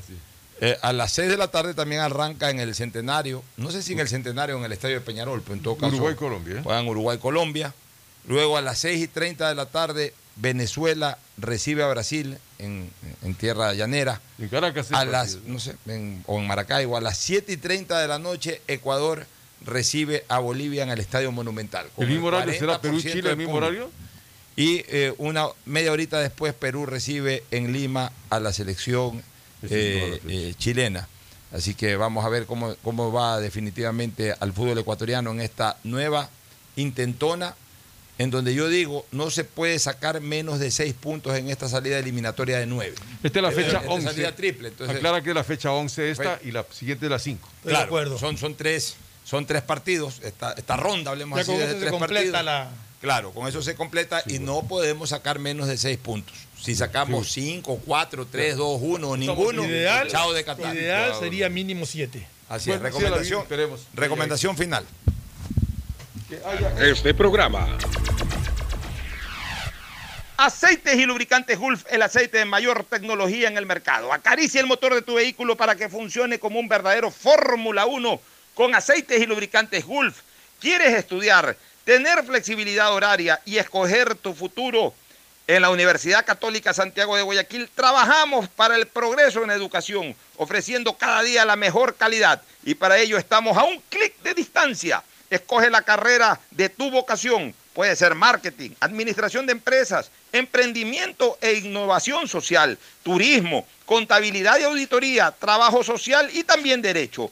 Consulta en nuestra página web mayor información y esquemas de admisión. Universidad Católica Santiago de Guayaquil, formando siempre líderes. Solo en Claro se duplican tus gigas en la noche por 7 días. Recibes 4 gigas con el nuevo paquete prepago de 4 dólares. No lo pienses más. 7 días, 4 gigas por 4 dólares. Actívalo en mi Claro APP o en un punto claro. La Municipalidad de Guayaquil y EMAPAC trabajan juntos por una nueva ciudad. Un millón quinientos mil habitantes del noroeste de la ciudad se verán beneficiados con el inicio de la construcción de la planta de tratamiento de aguas residuales Los Merinos, con lo cual se continúa trabajando en el mejoramiento de las condiciones ambientales y ecológicas del río Guayas y el estero salado. La municipalidad de Guayaquil y EMAPAC trabajan juntos por una nueva ciudad. Para ser el banco en el que estás primero tú, debíamos empezar por nosotros, nuestro equipo. Gracias a ellos, hoy somos el mejor lugar para trabajar en Ecuador y el tercer mejor lugar para trabajar en Latinoamérica. Banco Guayaquil, primero tú. Estamos en la hora del pocho. Gracias por su sintonía. Este programa fue auspiciado por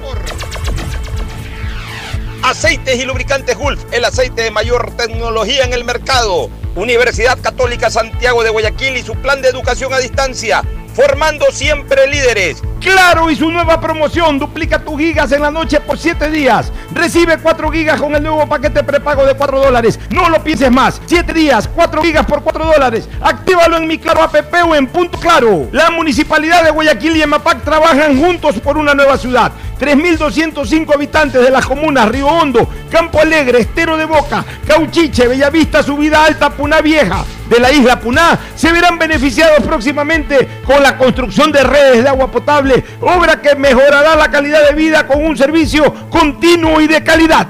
Banco Guayaquil, hoy el mejor lugar para trabajar en Ecuador y el tercer mejor lugar para trabajar en Latinoamérica. Banco Guayaquil, primero tú. Este fue un espacio contratado. Radio Atalaya no se solidariza necesariamente con las opiniones aquí vertidas. Atalaya, noticias, deportes y opinión.